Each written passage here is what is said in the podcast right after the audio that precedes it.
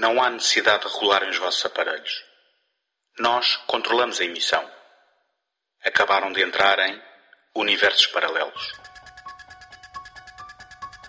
Neste programa mensal do segundo take, o António Araújo, o José Carlos Maltês e o Tomás Agostinho exploram fantásticos universos de autor, cinematográficos e não só.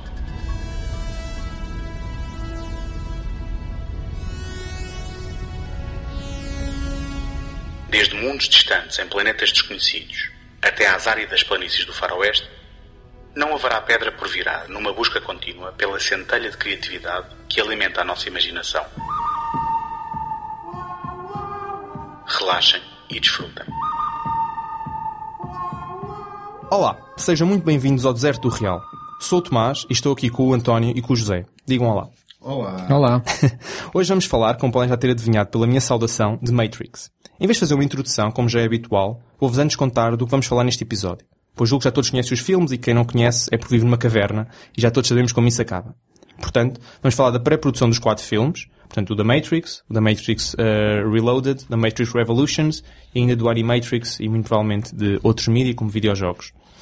Vamos também falar da produção dos mesmos e depois vamos largar o mundo real para entrar no mundo do sonho, onde vamos falar da narrativa.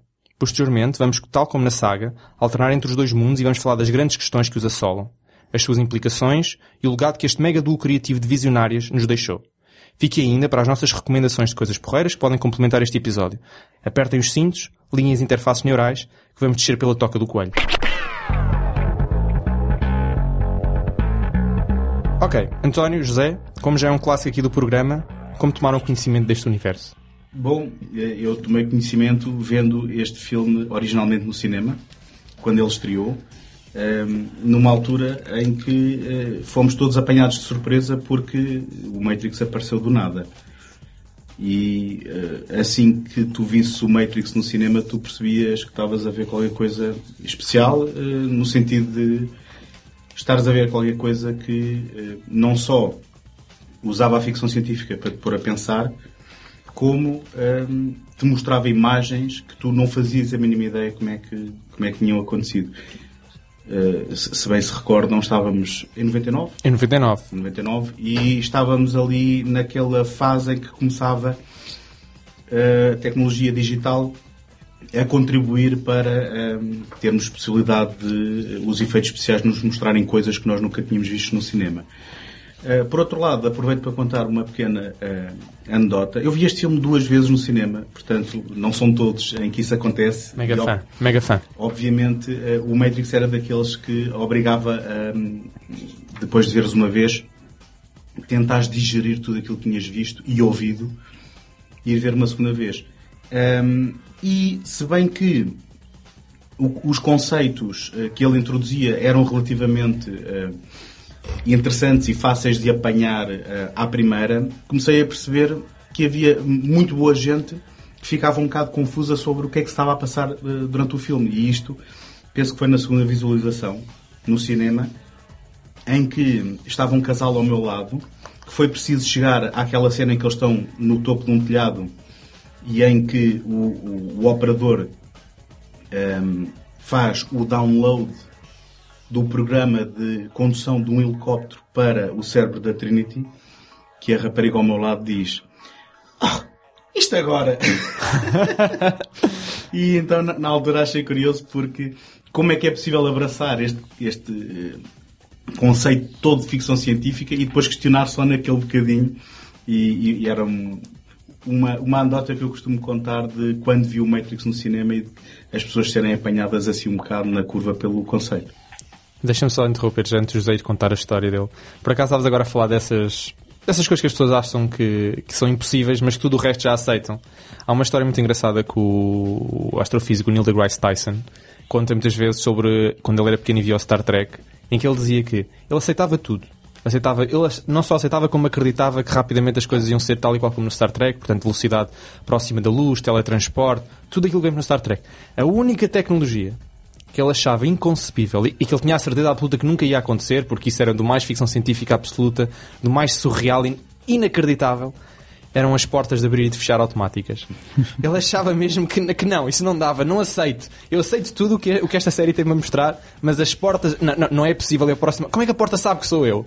Como é que, mas como é que ela? Depois ela fecha e abre. Às vezes, as vezes mais prosaicas que são e, e ele, um, ele, ele, conta essa história ainda agora que Portanto, que ele não, isso era, fizeram uma vez uma pergunta qual era a capacidade dele de prever o futuro e ele contou esta história e disse: Bem, é, é muito pouco, é muito baixa. A minha capacidade de prever o futuro corretamente, como podem ver. Pela amostra. Sim. José, força. Olha, eu contra o Matrix, eh, faço quase minhas as palavras do, do António, uh, vi no cinema e, e, o espanto e o choque pela positiva foi o mesmo. Uh, acho que, que tanto pelo lado, pelo lado de filme de ação, por toda a estética, um, pelo trazido novidade visual e pelos conceitos. Os conceitos até poderão, poderíamos sempre dizer, não são conceitos inovadores, já em filosofia, na ciência se falou de tudo isto, mas não no cinema, se calhar, pelo menos expostos, expostos desta forma tão, tão, tão extensiva. E, e foi isso que me fascinou. Uh, ao contrário do António, não diria que, do ponto de vista do, do, do do espectador médio, não, não acho que seja tudo assim tão fácil. E além disso, António, disseste que percebeste isso a segunda vez. Não foi a primeira. Sim, foi, foi preciso uma segunda vez para digerir todo, todo o conceito. Essa senhora que, que disse isso no, ao teu lado, foi, era a primeira vez que ela lá ia, portanto tinha desculpa. Uh, mas... Já tínhamos passado pelo, pela cena do Kung Fu e tudo mais. É, essa cena é engraçada porque é, é, igual a todas as outras que Exato, do, do, do Kung Fu. Mas a, a, questão da percepção, e, Olha, imagino que não seja, não seja imediata. Tu tens consciência que essa pessoa pode nos estar a ouvir. Eu espero que sim. Olá, bem-aja. Não, se calhar essa pessoa até... Vai hoje finalmente perceber o filme. Bem, se calhar, esperemos que tenhamos essa capacidade discursiva e clarificadora. Claro, temos. Mas, não, mas essa senhora, se calhar, eu, eu não sei a idade da... Estou aqui para tentar percebê-lo. Os três, os três. Eu também, eu também. Eu acho que estamos aqui, acho que o, o, esta trilogia fez correr mais tinta a nível de revistas filosóficas e livros filosóficos que se calhar qualquer outro filme da história do cinema. Mas não sei dizer tanto. Mas o que sei dizer é que fiquei fã, gosto dos filmes, gostei de os rever e, hum, e, e continuo, continuo atuais e continuo a levantar, tanto do ponto de vista de, de filme de ação, porque hoje pode-se dizer que há uma ação pré e pós-Matrix, e hum, ainda estamos no, no pós-Matrix, no sentido em que se calhar não apareceu nada ainda tão inovador como foram aqueles filmes, hum. e, e, tanto no sentido filosófico, no sentido de, de, de, das ideias e da ficção científica como ela deve ser, que é, que é, uma discussão de ideias, uma especulação acerca de ideias, eh, se calhar não voltou a aparecer nada com tanto impacto como, como foram esses filmes. Sim, eu, eu, continuo a achar que ele é incrivelmente contemporâneo. Eu, por acaso, vi, vi, o filme pela primeira vez, acho que estava no nono ano, mas eu lembro que tomei o filme mais a sério quando no décimo ano decidi fazer um trabalho uh, sobre, sobre o filme. Acho que foi em filosofia, a professora tinha, tinha pedido para escolhermos um filme qualquer e tínhamos que escrever sobre as questões e sobre o significado filosófico do filme. E eu lembro que tinha visto o Matrix para um ano antes e falei sobre esse filme e foi aí que eu tomei contacto com a realidade filosófica que o filme tinha, porque sei lá, no ano percebi-me logo que aquilo sim era complexo, mas não tinha percebido que havia muitas questões filosóficas que remontam até à Grécia Antiga que estavam todas representadas naquele filme. E isso abriu-me toda assim uma, abriu uma mente e abriu-me toda uma nova visão de possibilidades em relação a essa trilogia. E desde então tenho a revista Trilogia, de vez em quando vejo o Animatrix, assim recorrentemente porque é o que tu estavas a dizer, continua muito atual e eu, eu, não, eu não acho que o filme seja alguma vez chato é daqueles filmes em que dá para ver várias vezes, não estou a dizer todos os dias, nem três vezes por mês, mas dá para ver várias vezes ao longo da nossa vida e descobrir sempre coisas novas, visões novas. Na, na verdade, uh, há um, o filme provavelmente qualquer uh, filósofo ou qualquer interessado pelas grandes questões do universo consegue encontrar lá as várias correntes filosóficas, Sim. consegue extrair o que quiser de lá. Uh, mas pronto, mais à frente vamos falar dessas grandes questões que estão expostas e hum, plasmadas na trilogia. Vamos falar sobre elas. Eu, eu só adiantava uma coisa antes de avançarmos, que é um, nós, se calhar, corremos o risco, às vezes, ao falar sobre um, o Matrix e a trilogia, de nos deslumbrarmos com os conceitos que estão lá metidos. Uh, e, para mim, também terá interesse discutir se um, só o facto dos conceitos estarem lá metidos por si só é uma mais-valia, ou se a mais-valia é na forma como depois o filme os, os utiliza e como é que eles contribuem para que ele possa ser um bom filme ou como é que eles são muletas ou como é que até podem ser coisas que podem prejudicar o filme. E, portanto, eu penso que uh, ter esta perspectiva de que nós podemos fazer todo um tratado de questões e de temas filosóficos e no fim haverem três filmes que uh, podem ter lá essas coisas embutidas, mas uh, que têm dificuldades em usá-las para se uh, plasmarem em filmes de qualidade. E eu penso que estou aqui um bocadinho para chover na vossa festa. e sendo um fã absoluto do Matrix e não tanto da trilogia, tentar de uma forma, da melhor forma que eu possa, um, de vez em quando questionar certas coisas do ponto de vista sim, sim. daquilo que mas é tens, mas, mas, tens razão, tens razão, às vezes, às vezes os, os filmes, nomeadamente os, os dois últimos, sentem-se que são mais assim uma tempestade de conceitos do que propriamente um, um, às vezes um filme, às vezes parece que é mais. Então os diálogos às vezes são completamente descontextualizados, parece que é só mandar palavras só por mandar, com uma certa profundidade filosófica, diálogos que são retirados de obras, de, de pensadores, de autores, e que preocupam-se pouco, se calhar, com, com o facto de ser um filme, portanto, um filme de ação, com uma narrativa que tem que se preocupar com tudo, como um todo, e às vezes pode ficar confuso esse ponto. Eu, eu, eu, concordo, mas não deixa de ser, se calhar, uma obra peculiar nesse, nesse aspecto, porque é um filme, deixa de continuar a ser um filme, mas que preocupa-se com outras coisas, estar a, a, tradi a tradição do filme de ação. Mas podemos, vamos falar certamente disso mais para a frente.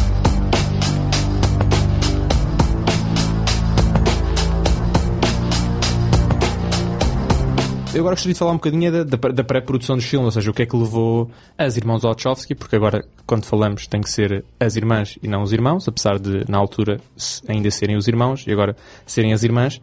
Mas o que é que, o que, é que os levou? Qual foram o interesse que, que eles tiveram em criar uh, um filme, e, por, portanto, dois filmes, três filmes e por aí fora, todo este universo, nomeadamente as suas influências um, cinematográficas, filosóficas, literárias, o que seja, ou seja, de onde é que isto vem? Porque é que isto foi criado? Não sei se vocês têm alguma ideia, alguma coisa que queiram dizer. Eu posso adiantar uma, eh, uma frase que apanhei, eh, uma citação que apanhei eh, do, na altura, Larry Wachowski, em que, a propósito. Que agora é a Lana. Que é? agora é a Lana. Que agora, que na altura, a propósito do Matrix, disse que eles lançaram todas as ideias que alguma vez tinham tido num filme. Ou seja, eles tinham esta ideia para fazer uh, um filme com influências do Kung Fu, dos filmes de ação do John Woo, uh, de todo o tipo de filosofias, tanto orientais como uh, ocidentais, animação japonesa, ficção científica. e basicamente eles na altura, não sei se já tinham escrito algum argumento, um, mas disseram-lhe, bem, vocês acalmem-se um bocado, nunca realizaram nada, vocês têm que se provar primeiro. E eles foram e fizeram um filme que se chamou Bound, em Portugal estreou-se com, com, o nome Sem Limites. Uh, era um policial bastante estilizado. Uh, não sei se algum de vós. Sim, eu sou, sou fã do filme. Uh, eu também. E basicamente fizeram esse filme com um orçamento de 5 milhões de dólares. e esse foi, digamos, o cartão de visita dos Wachowski para a Warner Brothers, depois finalmente dizer assim, sim senhor, Uh, avancemos. Tragam lá, o vosso, tragam lá o vosso mega projeto. Ainda assim, um, supostamente, e isto parece que voltamos sempre um, ao síndrome do Lucas, eles teriam uma trilogia pensada logo de raiz, só que disseram-lhes, bem, vamos fazer pelo menos um, ver o que é que acontece. Um, e, e parece-me que ninguém estaria à espera daquilo que eles trouxeram para o filme. Tanto que os últimos dois filmes estreiam no mesmo ano, como estratégia de marketing. Com, com seis meses de Exatamente, que estratégia de marketing é como parte 1, parte 2, só que no mesmo ano. Que foi, eh, já agora, uh, o recuperar daquilo que tinha acontecido com o Regresso ao Futuro. Hum. Que depois de alguns anos de se falar em sequelas, fez o 2 e o 3 para estrearem com alguns meses. Tanto, estamos a lidar um bocadinho, mas tanto que os últimos dois filmes, na verdade, o, o penúltimo filme, portanto o 2, acaba com To Be Continued, e depois tem um trailer no final dos créditos. Uhum. Portanto, aquilo já estava tudo, Sim, já estava, já estava tudo montado, já estava tudo feito. Foi uma questão de marketing, se não lançava-se um filme de 4 horas, Sim, e se lançaram dois de 2 horas, 2 horas e meia, uma coisa assim. Foi uma produção de dois filmes na prática, quando chegou Exato. ao 2 e ao 3. Claro, mas José, não sei se queres entrar alguma coisa em termos de pré-produção. Sobre, sobre, não sobre a produção dos filmes, não necessariamente. Uh, sobre as influências, perguntavas tu também. Sim, isto é tudo, uh, é tudo o que levou até, até ao dia das filmagens. Sim, eu, eu, eu, eu não, não, não estive a investigar sobre o que é aqui na cabeça dos Wachowskis. Eu vou dizer os Wachowski, não, não levem a mal. É, é, na altura eram, eram homens, hoje são mulheres, portanto, quando estamos a falar do tempo dos filmes, uh, senão eu perco-me e digo eles, elas, eles. Uh, e, um, temos, temos que fazer como o latim, retirar artigos, não há artigos. É só Wachowski. Não, não, não, eu não, eu não, não, não lingo por aí. Eu deixo a língua portuguesa ser o que é, não, não há problema nenhum. Então, acho que não temos que pedir desculpa a ninguém. Um, bom, quanto às influências, Uh, o António já disse, e é verdade, eles, eles devem ter pensado em pegar em tudo aquilo que já lhes tinha passado pela cabeça e fazer um filme com isso. E se calhar responde à pergunta que há pouco fizeste, António, e, uh, e o que é que acontece depois? O que acontece é que, neste caso, quando se parte de uma premissa dessas, o mais certo é dar a geneira, e, neste caso não deu. Só, só por aí já, uhum. já diz muito. Um, aquilo que me parece do, do, do, ponto de vista do cinema, do, do, das influências de cinema, é que cinema e literatura, pronto, no campo da ficção científica, é que temos aqui fortes homenagens ao Philip K. Dick, que é talvez o autor que mais que mais marca uh, o cinema de ficção científica que tem a ver com, com realidades paralelas, com, com, com universos paralelos, com, com alterações de, de, de percepção, etc. E tudo isso está aqui bem presente. Uh, e logo aí podemos pensar em filmes como o Blade Runner ou Total Recall. Um, ehm, depois, como tu também já, já disseste, uh, a questão da anime japonesa, filmes como o Akira.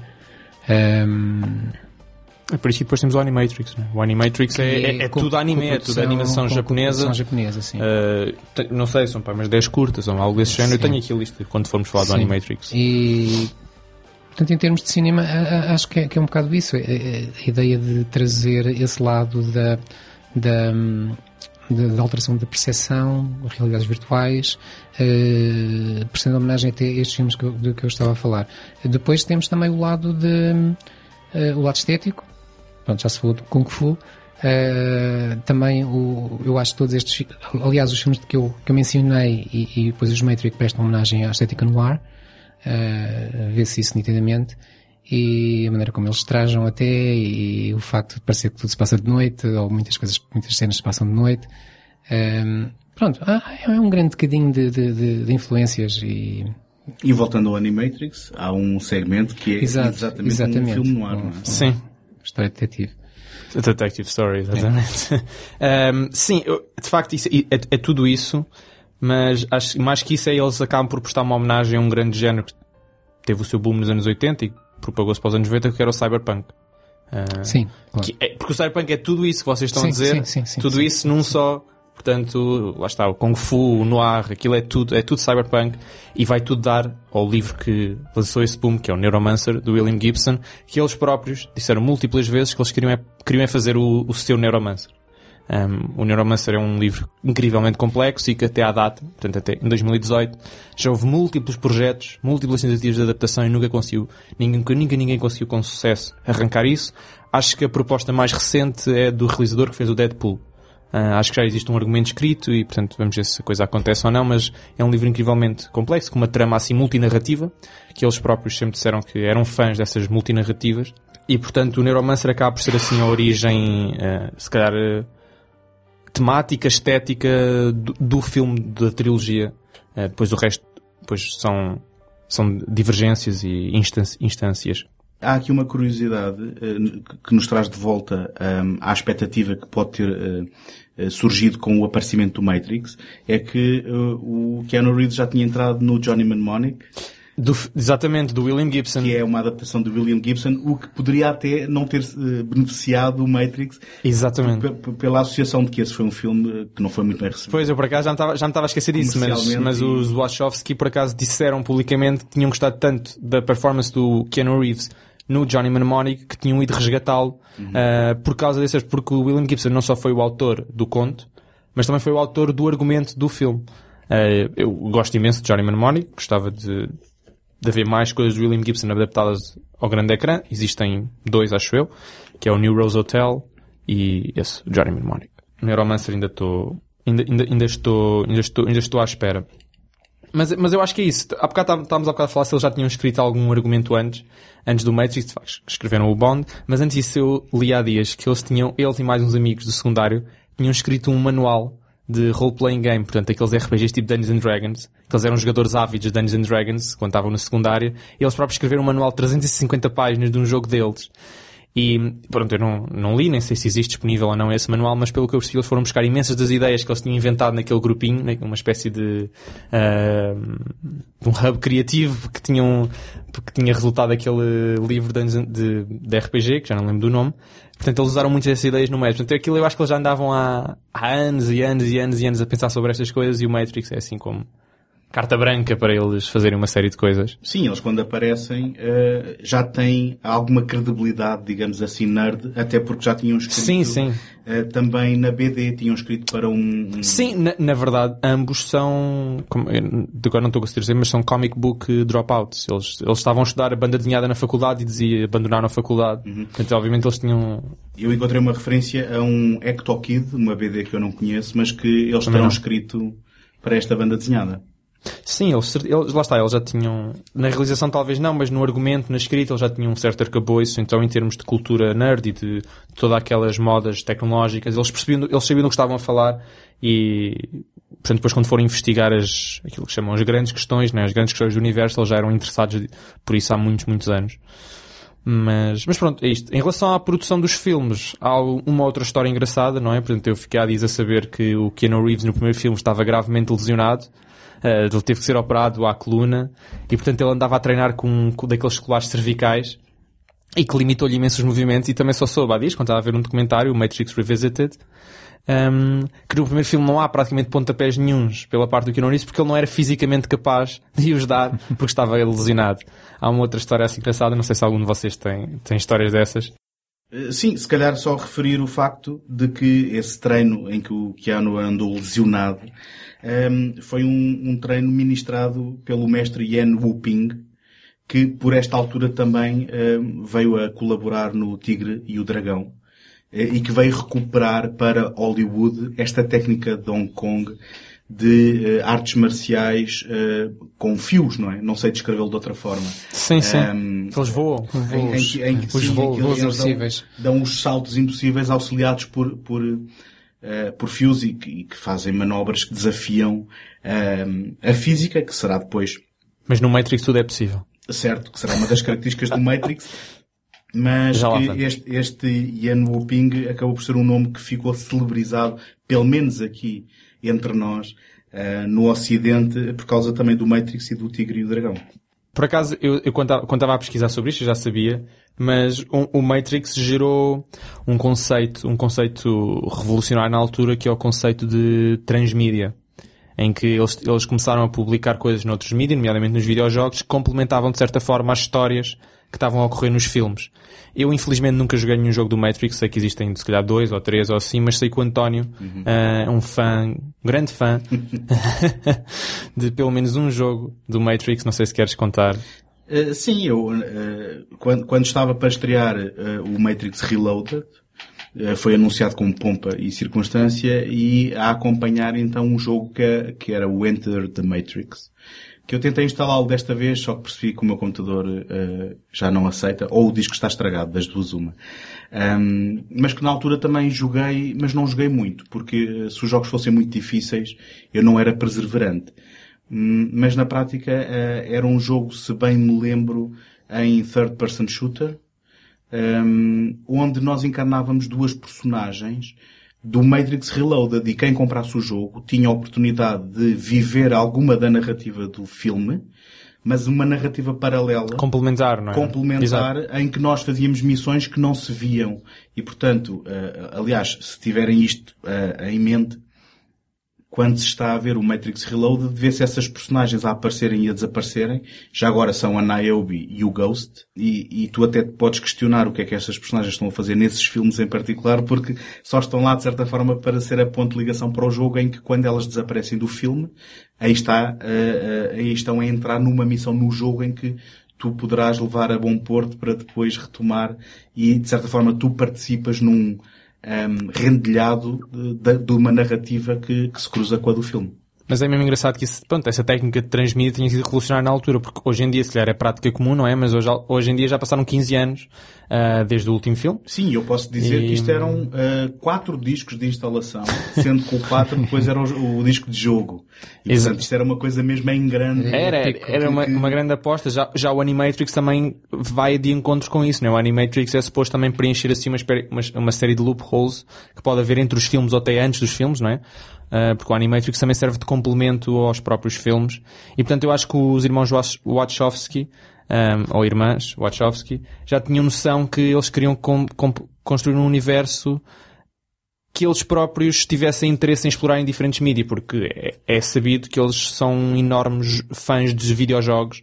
Portanto, eles terem feito um videojogo do Matrix, oh, eles não, mas estarem envolvidos na produção, porque eu sei que estiveram, não é completamente descabido e faz sentido, se calhar eles mesmo inconscientemente, esse termo transmídia não existia, mas eles próprios já estavam a fazer isso antes do, do termo ter sido inventado. Sim, eu, segundo sei, eles estiveram muito envolvidos com o jogo e com o Animatrix. Penso até que são eles que realizam um, um dos episódios, ou escrevem, escrevem um. Sim. Porque Escreveram também faz a uns. ponte. A, a última viagem de Osiris também faz a ponte com ah, o, início. Exatamente. do- É, o, a, o- a última viagem da Osiris é, é a prequela do, do Reloaded, para todos os Exatamente. efeitos. Ah, e e deixa-me dizer que, na minha opinião, ah, Porque entre o, desculpa só, porque Uhum. entre o da Matrix e o Reloaded passam ali, não sei, meses, anos, ah, em termos se é cronológicos. percebermos, mas Pois não, acho que saber, Há um mas sabemos salto. que há saltos, Sim. porque eles começam o Reload a dizer, bem, o, a, equipa do, da Nebuchadnezzar já salvou não sei quantas pessoas. Portanto, quer dizer, assumimos que não demorou uma semana a salvar não sei quantas Sim. pessoas. Eu, eu, na minha opinião, eh, essa expansão do universo é muito propícia no- no Matrix e aquilo que depois acontece, não tanto na- nesses episódios que fazem uh, espécie de prólogos e prequelas, mas, mas nos outros. Um, e, e honestamente, eh, depois de ter visto o Matrix e saber que iam haver sequelas, era nesse sentido que eu pensava que o universo ia, que era nu- nu- numa expansão, sendo que eles tiveram uma ideia diferente, e já vamos falar sobre isso, foi depois, de certa forma, fechar ali um círculo. Já agora, se calhar, por um bocadinho de ordem, de ordem nisto, eh, nós temos o, o filme The Matrix, de 1999, e depois eh, a sequência, digamos assim, eh, vai-se fazendo com o Animatrix, que tem o tal Último Voo de Osiris, que é uma prequela do que, do que, do que vem a seguir, eh, mas também tem o hum, The Second Renaissance, Parte 1, parte 2. parte 1 e parte 2, que, que se passa séculos antes, ou muitas dezenas de anos antes, Bem, quando, será quando- dezenas de anos, porque eles dizem que.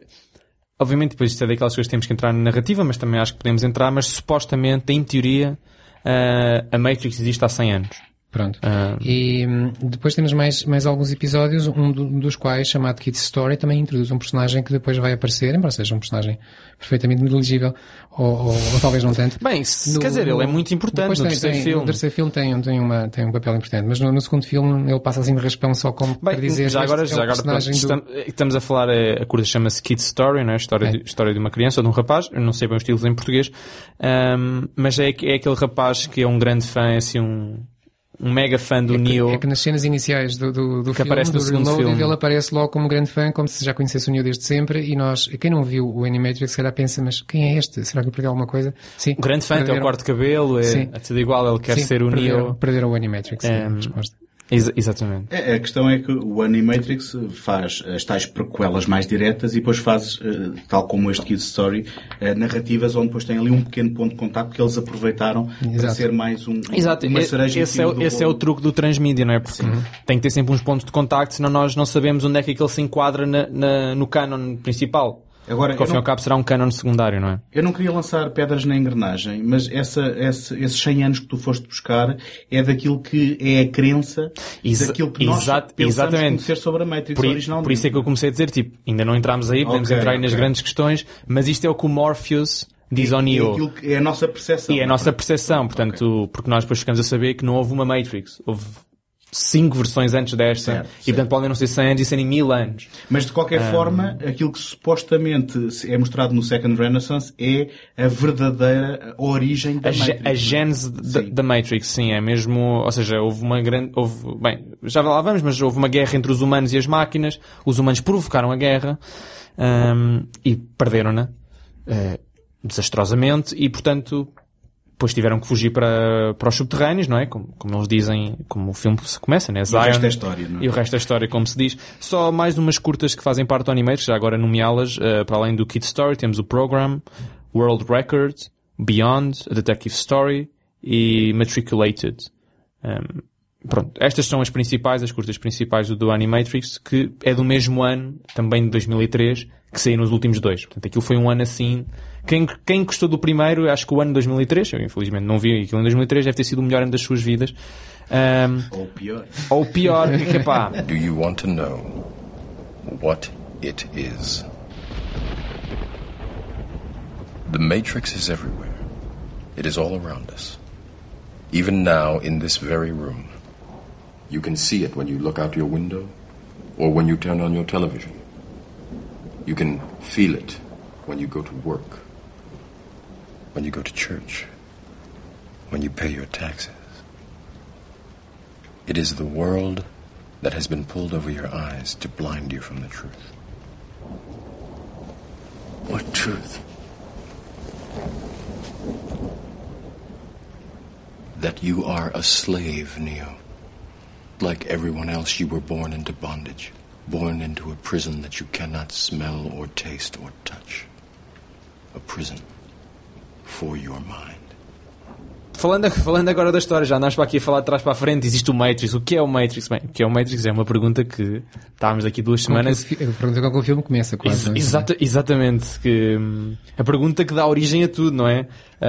Hum, tal, tal como a Trinity diz ao Neo, the question is what drives you, is what brought you here. Hum, portanto, a, a grande questão do o que é Matrix, não é? Se Portanto, não estou em erro, era a pergunta que se via nos cartazes eh, publicitários. ah, pronto, por Era assim que se fazia publicidade ao filme. O que é a matriz? Exatamente. Um, e essa, e essa é, é, assim, a, a grande questão, não é? Que dá, dá um começo ao, ao primeiro filme. Portanto, o primeiro filme aquilo começa com, com o Neo na Matrix e depois salvam-no, libertam-no e, É importante dizer, se calhar, antes de dar esse salto narrativo tão grande, de que aquilo que, que quando dizes o Neo na Matrix, o que isto implica é que o Neo estava a viver a vida tal como nós a conhecemos. Sim, sim. Eu estou eu estou aqui a fazer saltos narrativos porque eu assumo que os nossos ouvintes, quer dizer, conheçam minimamente a história do The Matrix porque...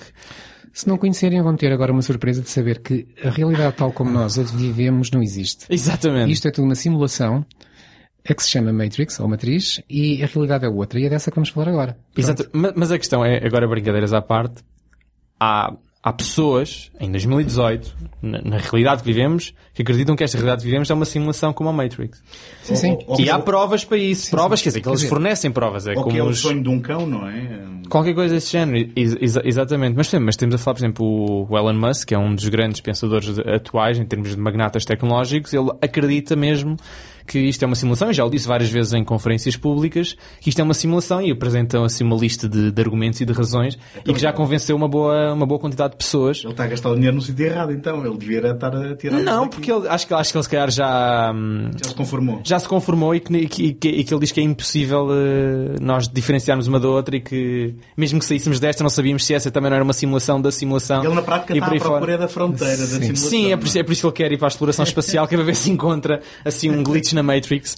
Ahm, não, mas, mas pronto, mas por falar nisso, de facto, o filme começa com, com uma série de seres humanos a viver numa realidade como a nossa, e depois ficando a saber que essa realidade, como o José disse, é uma simulação e que existe toda uma outra realidade, que é o real, e que o Matrix é um mundo do sonho.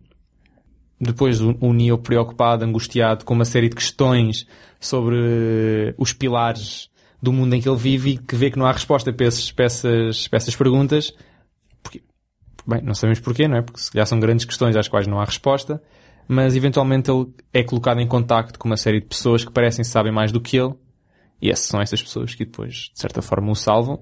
Este é o termo que eles usam, não sabemos se é bem um, O um- acordam, o acordam, exatamente. Não sei se é bem um salvamento ou não, não é? Porque até há uma personagem no filme que faz a viagem. Exatamente, que, que acha que não foi salvo, mas foi entregue a um mundo de tortura e desgraça e desespero e que quer voltar. Essa também é uma componente interessante, não é? De que aquilo não é tudo unilateral. Há, uma- há pessoas, pelo menos uma pessoa que se calhar é representante de muitas, que preferiam não ter sido acordadas, como tu disseste, não é? Porque o termo que eles usam preferiam não ter sido acordadas porque eh, a ignorância é uma benção. Eh, Isto é mesmo um ideal que, que ele usa. Estamos a falar do, do personagem Cyber, ou Cypher. Cypher. Cypher. Cypher. O Joe Pantoliano. Exatamente. Uh, Cypher que foi resgatado, bem, bastante tempo, ou pelo menos tempo antes do, do Neo e que por essa altura ele já, já está farto daquilo.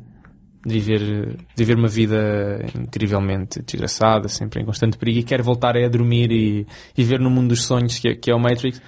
E, e podemos sempre perguntar qual, qual de nós não acordou já de um sonho a pensar assim, epá, estava tão fixe aquele sonho. Exata, exatamente. Exa, E, exatamente. e a questão, eu, eu acho que o sucesso do conceito do- da Matrix filme é precisamente esse que acabaste de dizer, porque eh, não só estava bom, como quando estava nele, nada me diria que aquilo não era a minha verdade. Claro. Eh, como depois também eh, toda a questão de ser muito fácil identificarmos com um certo um, sen sentimento de mal-estar, que é aquilo que o, o, Thomas Anderson, que é a personagem do Keanu Reeves no, naquela sua existência, sente. E aquela, aquela, aquele mal-estar indefinido, um, todas as pessoas mais cedo ou mais tarde já questionaram um, as várias formas de obediência e de controle de sociedade que a gente tem e pensamos de que é algo mais do que isto e que a vida não pode ser só esta rotina ou que um, está-nos a escapar alguma coisa e eu penso que esse sentimento é muito fácil uh, de, de ou, é muito facilmente identificável por, por um, muito, muitas pessoas de diferentes estratos uhum. sociais e económicos e é algo com que nós nos podemos facilmente identificar Sim. e podemos questionar, espera, se calhar isto a minha vida não é propriamente perfeita porque estou a ser condicionado e porque há algo mais que não me é deixado uh, saber, não é? Sim, são chamadas aquelas as, grandes questões, não é? Que podem afetar qualquer um. E hum, eu acho que isso é o que o Matrix uh, representa. Que há, há, há, coisas que nós nos questionamos acerca do mundo em que vivemos e essas questões que, ne, que nos incomodam, não é? Como, como dizem a, a splinter in the, in the mind driving you mad, que, que nos levam a querer saber mais, a saber mais, a saber mais e de certa forma descortinamos a realidade para encontrar outra realidade. Isso é o que está aqui presente. Acho eu, no Matrix é o descortinar da, da, realidade em que vivemos para outra realidade que tanto pode ser uma realidade objetiva, real ou não, ou ser um sonho de um sonho. Tal que depois no segundo no filme começam-nos a lançar essas questões todas, não é? Quando somos contemplados com o facto de a Matrix não ser a primeira versão, já ter existido não sei quantas versões, um, porquê? Porque era uma forma de controle, não é? Porque havia sempre os dissidentes e como é que eles controlavam os dissidentes? Bem, eventualmente faziam um reset certo. àquilo, faziam um reset àquilo e apagavam as memórias todos e começavam do zero. Eh, já agora acerca deste acordar, uh, e, e, fechando um bocadinho o ciclo, uh, temos os acordares que depois uh, nos podem tirar de sonhos que, que, de que até estávamos a gostar e fazer-nos questionar o que é que nós afinal queremos. No fundo, é uma espécie de abertura da caixa de Pandora. Uh, temos muita necessidade de abrir e depois não gostamos do que está lá dentro. Temos muita necessidade de questionar e, e, e de, de, de, cortar com, com tudo e depois não gostamos do resultado. E o personagem do Cypher neste, neste contexto é interessante porque é o personagem que nos mostra que é, é possível alguém querer voltar atrás e, e tem, tem, aqui uma peculiaridade que eu acho que é interessante, que é, ele, ele diz, ele, ele diz que quer voltar atrás, quer voltar a ser um personagem na Matrix, mas com uma condição. Ele quer que lhe apaguem qualquer memória da realidade, porque o sonho só funciona se nós não soubermos que é um sonho. Exatamente.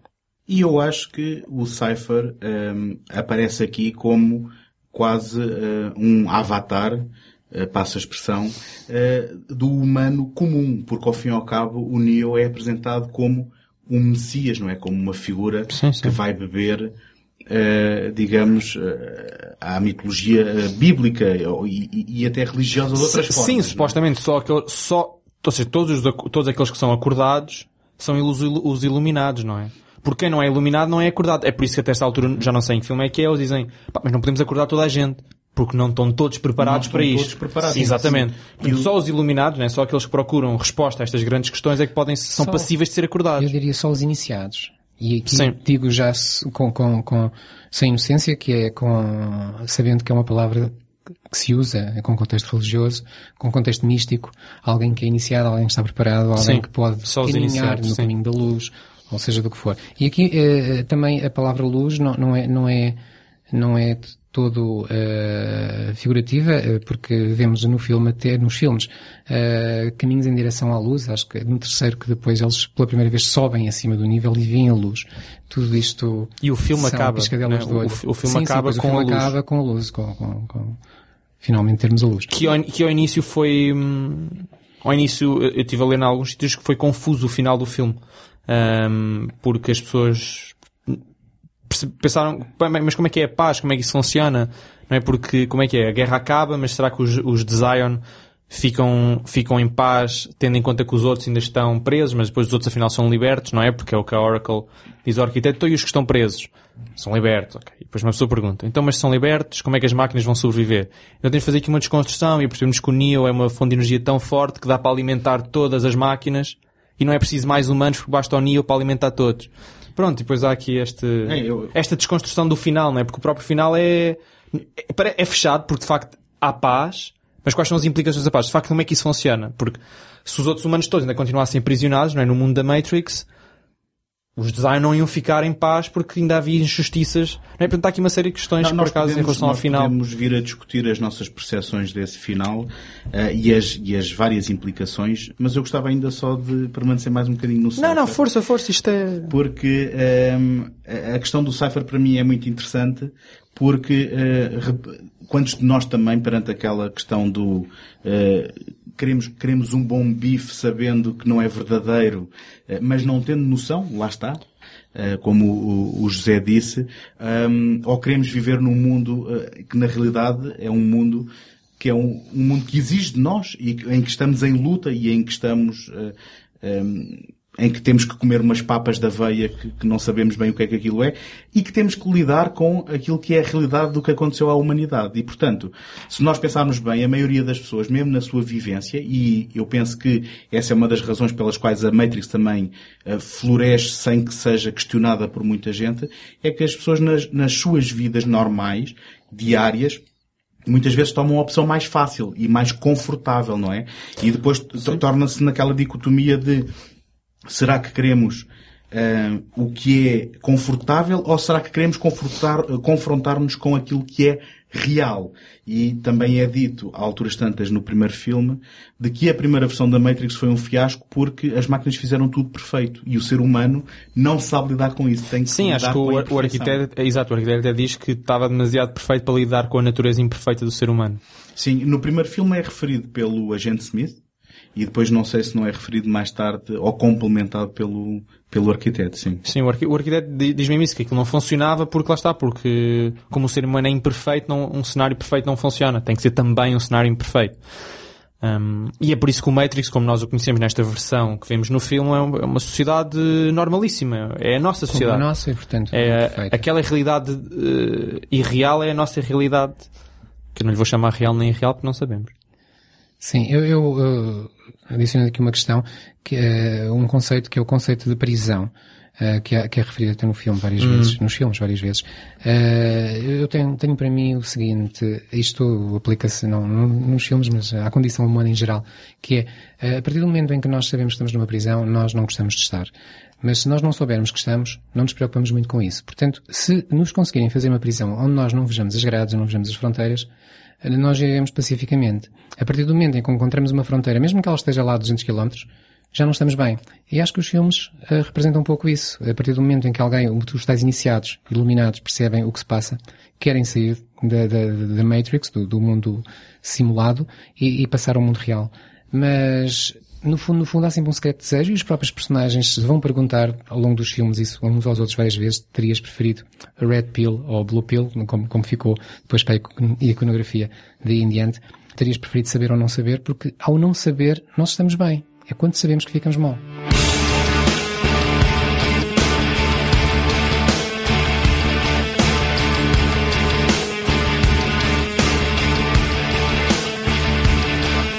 Exato. É, Eu, por acaso, estamos a adiantar um bocadinho, mas um, um, um dos desafios que eu tinha era sobre o Red Pill e o Blue Pill. Mas já lá vamos, porque queria só falar um bocadinho do, do Animatrix, nomeadamente do The Second Renaissance, que acho, acho que é, um, é, um ótimo, é uma ótima curta, portanto, duas partes, aquilo até se não, se estende para, para meia hora, uma coisa assim, um, e que explica muito bem que hum, a situação em que eles se encontram nos filmes acaba por ser uma situação que foi criada pelos próprios humanos, que, que nós não conseguimos lidar com o facto de, de existirem, portanto, de existirem seres diferentes de nós. Tanto que, como vemos na- nessa, nessa curta, portanto, nós criámos as máquinas, as máquinas começaram a criar uma certa autonomia, começaram a ser melhor que nós em, em imensas tarefas e, portanto, quiseram se distanciar e houve até confrontos entre as máquinas e os humanos e o que foi acordado foi que, ok, pronto, as máquinas, vocês podem criar a vossa cidade lá não sei onde e nós ficamos no nosso mundo. Mas no- depois as máquinas, bem, como eram superiores a nós, a, a cidade deles começou a influenciar toda a política, a economia mundial e os humanos disseram, é pá, não pode ser, não pode haver ninguém melhor que nós no planeta Terra. Então foi, foi dessa, hum, dessa maneira que, hum, que criou esse, esse conflito enorme entre as máquinas e os humanos, que depois, quando os humanos foram contra as máquinas, acabaram inevitavelmente por perder, porque as máquinas eram melhor que nós em tudo, portanto, obviamente, na guerra eram ainda melhores. E que, numa última tentativa, isto é quase, é quase cómico, não é? Porque é, é a mesma condição humana que nós preferimos que ninguém sobreviva a que sobrevivam alguém que não nós. Então vamos rebentar com o planeta todo, neste caso vamos escurecer o, o céu. E isto é irónico, é, é do humor negro mesmo. Portanto, vamos escurecer o céu para que elas não sobrevivam, porque a fonte principal de energia é o Sol. E obviamente não Como se pensando. para nós não fosse também. não é? Exatamente. É irónico nesse aspecto, e é irónico num segundo aspecto, que este para mim é o mais cómico de todos, e isto é inteligentíssimo, que é as máquinas viram, "Então, mas não temos energia, onde é que vamos arranjar energia? Bem, se calhar os humanos servem. E não é que servem mesmo. E, e portanto, nós não, não só somos os culpados de tudo isto, de toda a desgraça em que nos encontramos, isto facilmente podemos fazer uma parábola para os dias de hoje, que tudo tudo o que existe de mal comum é culpa nossa e apenas nossa, mas ali é, é- mesmo gráfico, está mesmo explícito que a culpa de que os humanos são uma desgraça com mal é culpa deles porque não foram foram irreverentes para com as máquinas que podiam ter perfeitamente vivido em, em harmonia, em simbiose e de certa forma agora vivem noutro tipo de simbiose. Eu, eu apanhei algures a frase o homem como o arquiteto da sua própria extinção. Que na prática, Sim, sim. eh, quer dizer, é aquilo que tu dizes também, que é, Exato. que é aquilo que olhando para a nossa realidade, eh, é aquilo que todos conseguimos ver, É só que Simplesmente é ainda não está, tão, parar. não está tão drástico como o Matrix, mas Ou, ou pelo menos também não tem a variável da inteligência artificial. não é? claro, no claro, ponto mas em que ele estava. Já agora, ainda do Second Renaissance, há três pontos que, que, que eu acho muito curiosos. O terceiro tu já referiste, Tomás. Os outros dois são, ehm, no início, quando se vê o início dos conflitos entre homens e, e a inteligência artificial, tudo nos leva a crer que estamos a, se excluirmos o facto de estamos a olhar para robôs ou aquilo que nós quisermos chamar ah, às máquinas, eh, tudo nos leva a crer que estamos perante facto, eh, versões de xenofobia, de, de, de Sim. racismo. sim, eu só me estava a Eh, lembrar do District 9, do Distrito 9, Exato, é isso. também o acontece Distrito o 9, quer dizer, é um alien, mas, mas quer dizer, aquilo é Sim. a segregação na África Sim. do Sul dos anos 90 e dos anos Exatamente, 80, não é? exatamente. Deixa-me acrescentar filme- Blade Runner 2049 também, não é? Sim, Blade Runner De 2049. uma forma mais subtil, mas também é mostrado que há Sim. uma, uma certa Mas distinção aqui, entre no, os humanos aqui o os- Distrito 9 acho que é mais. É mesmo tipo Matrix, é, ou Sim, seja, vocês sim, têm o sim. vosso espaço, nós Ah, temos o nós- nosso espaço. vocês e- e não é nós. no Second Run, assim isso acontece. Vocês têm o vosso, nós temos o nosso. Mas ai de vocês que sejam melhores que nós nas, nos Não, indicadores mas eu- eu humanos. estava ainda na primeira fase, Desculpa, em, sim, que, em claro. que nasce o conflito e toda a gente aponta, sempre que alguma coisa corre mal, aponta são eles, tal como agora se fala dos imigrantes, devem ser Claro. os imigrantes, são os, são os que vêm do outro lado, etc. Depois, o segundo ponto, já, já, já é nessa fase em que já há um país distinto, que é o país das máquinas, onde a consciência comum, a consciência coletiva leva-nos a, a- a- a tratá-los como, como um país com o qual não queremos nada, mas no entanto, é? no entanto, somos subjugados por eles economicamente porque no- nas bolsas eles nunca são postos de lado.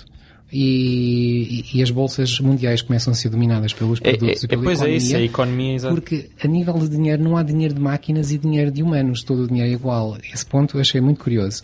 E depois o terceiro ponto é aquele que tu já disseste, que é o facto de nós, eh, como arma final, darmos cabo do planeta para nós Mas próprios. por acaso há outro ponto, agora estás a falar nisso, que mesmo depois de haver uma, uma enorme tensão entre humanos e máquinas, depois, pronto, depois de eles terem a a cidade deles e nós temos o nosso mundo, eles querem fazer as pazes, querem que as coisas funcionem, tanto que eles é que se deslocam à sede bem, do equivalente às Nações Unidas, eh, como, até como ofrenda de paz e tudo, porque eles queriam de facto que as coisas funcionassem entre os humanos e as máquinas. Portanto, muito contra tudo o que se pensa atualmente, que a inteligência artificial vai, vai, vai haver uma sublevação da inteligência artificial e que vai dominar, etc, etc, etc.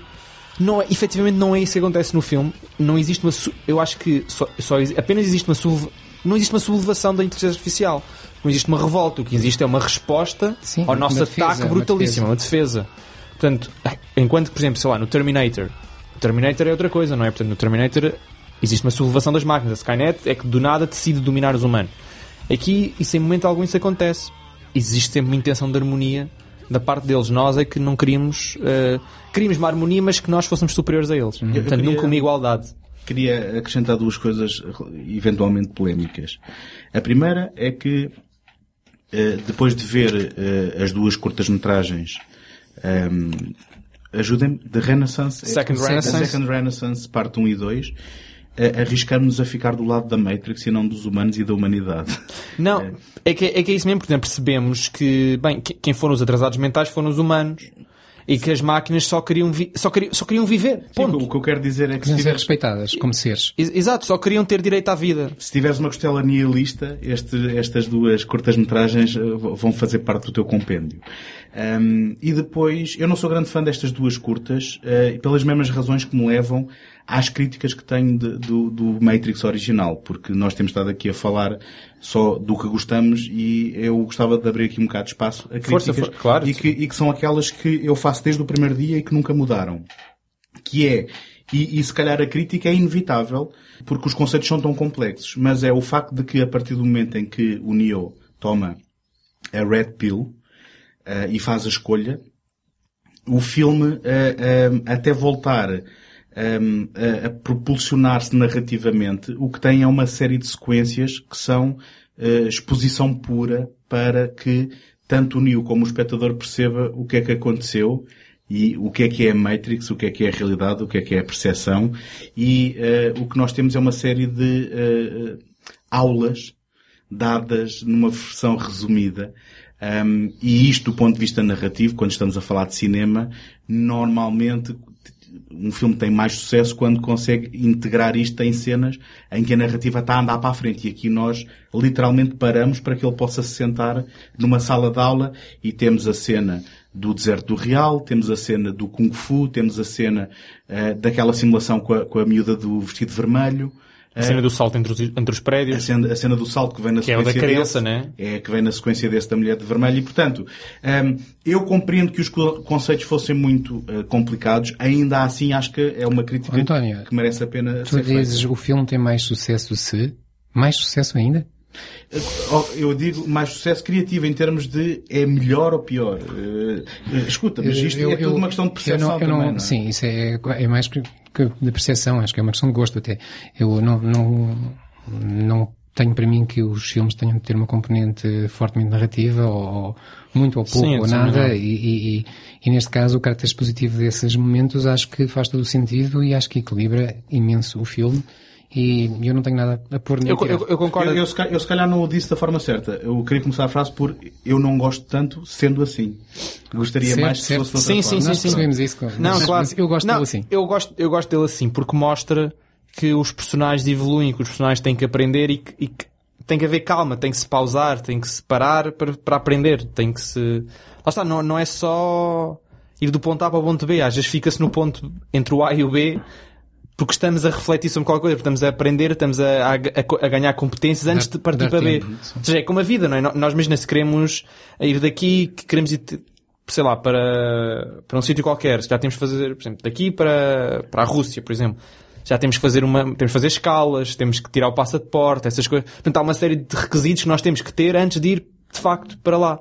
E, hum, eu pessoalmente, gostei, gostei dessa parte no filme, essa, essa pausa. E Não é uma pausa aborrecida, porque as cenas continuam a ser de ação, não é? O Kung Fu, Sim, sim, os saltos, sim, sim, ou seja, não, não, não é, um- não é, uma, não é um tudo- daqueles tudo momentos é- em que estão os dois sentados numa cadeira a falar um com o Sim, outro. tudo é novo. Eh, Eu acho que quem viu o filme ah, pela ah, primeira vez, desculpa lá, António, sim. quem viu o filme pela primeira vez precisa mesmo daquilo e fica embasbacado com cada uma daquelas cenas e cada peça, pedaço de informação que está a receber. Eu, eu só gostaria que fosse feito de outra forma e já agora, desculpa, mas uma das cenas eles estão literalmente sentados cada um numa cadeira a falar Sim, certo, certo, certo. Mas é, é verdade, é verdade. Tal como depois no final, também entre o Neo e o, no final do segundo, portanto, entre o Neo e o Architect, também é tal, uma cena muito parada, mas uma cena muito parada que está muito, muito, muito, muito bem feita. Aquela parte das reações dele nos, nos ecrãs é, Sim, é das coisas sim. mais bem feitas que eu já vi em termos Muito de diálogo entre duas pessoas, muito original. A questão, a, questão Muito das, a forte. questão das reações aí, eh, ok, estamos já a falar da cena do arquiteto aí. Sim, sim, mas eu quero dizer, há, há, há- Mas- há mas cenas é- que podem parecer paradas. Mas este tipo de eh, opção é, é ótima porque ao fim e ao cabo esse, filho, eh, esse filme trata-se de escolhas,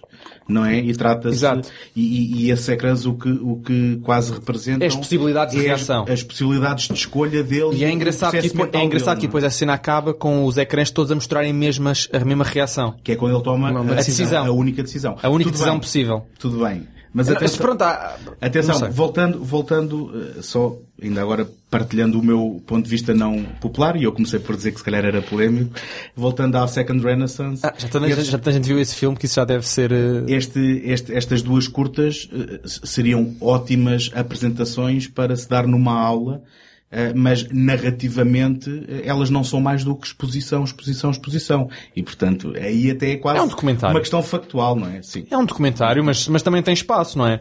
Porque as, as curtas são mais. São muito, são, muito dispositivas as São curtas. o são preencher de é- lacunas, É o preencher de lacunas, eh, exatamente. o dar de algumas cenouras. eh, Eu, eu prefiro as outras. Dentro do Animatrix, por exemplo, pre- prefiro aquelas que aproveitam o universo da Matrix e constroem uma pequena narrativa fechada em si própria ou aberta, tanto faz, mas que contam uma pequena história. Eh, Tipo, acho que, acho que a Beyond, acho que a Beyond faz isso, é aquela em, que eles encontram aquele glitch na Matrix. Que as coisas não estão a seguir. por a- exemplo, e sim. quase sem não estão a seguir as, as leis da gravidade. Sim, e sim, quase sim, sem sim. diálogos. Essa, E, essa- portanto, essa eu também gostei. Só, só, só estou a dizer que, de um ponto de vista de gostar de cinema, Sim, estás a claro, perceber, claro, claro, claro. Prefiro Claro. quando se vai por uma opção menos positiva. Eu, eu gostei muito, forma- eu gostei muito dessas curtas como elemento positivo porque, porque era ver um bocadinho mais do que é que deu origem àquilo que eu já gostava. Mas, mas compreendo que, não é? Se é uma curta, tem que haver um, de certa forma um interesse narrativo em contar uma história e não só discursivamente, senão é um documentário. Mas eu gostei do Animatrix, acho que o Animatrix é uma Uhum. boa compilação, acho que os diretores convidados são todos diretores relevantes na altura de, de animação japonesa, portanto foi E ao um ótimo projeto. agora, e ao revê-lo agora, bastante violentas as curtas. Porque eh, Sim, eu já sim, não me sim. lembrava delas, já as tinha visto, mas parece-me que é mesmo um passo em frente. em E vanguardistas. Eh, sim, Porque eu sim. estava a ver a primeira, que é logo a da Final Flight of the Osiris, e aquilo de facto agora parece uns gráficos muito amanhosos de videojogos. Sa- sabes E o que é? são, mas na altura aquilo, quer dizer, era uma, um poder computacional enorme, não é? Esse filme é mesmo eh, motor eh, dos gráficos do Final Fantasy que se fez na Pronto, altura. pronto não sabia, mas lá está, viu-se logo que parecia ali uma coisa de videojogo, mas poderosíssimo. Poderosíssimo em termos, quer dizer, eu em 2003 ter aquela qualidade gráfica num filme, não é? Mas é a narrativa mais tradicional, pois todas as outras são muito mais desafiantes. eh, É, era mais tradicional, é. Sim. É uma narrativa de, de ação. Do not try and bend the spoon. That's impossible. Instead, only try to realize the truth.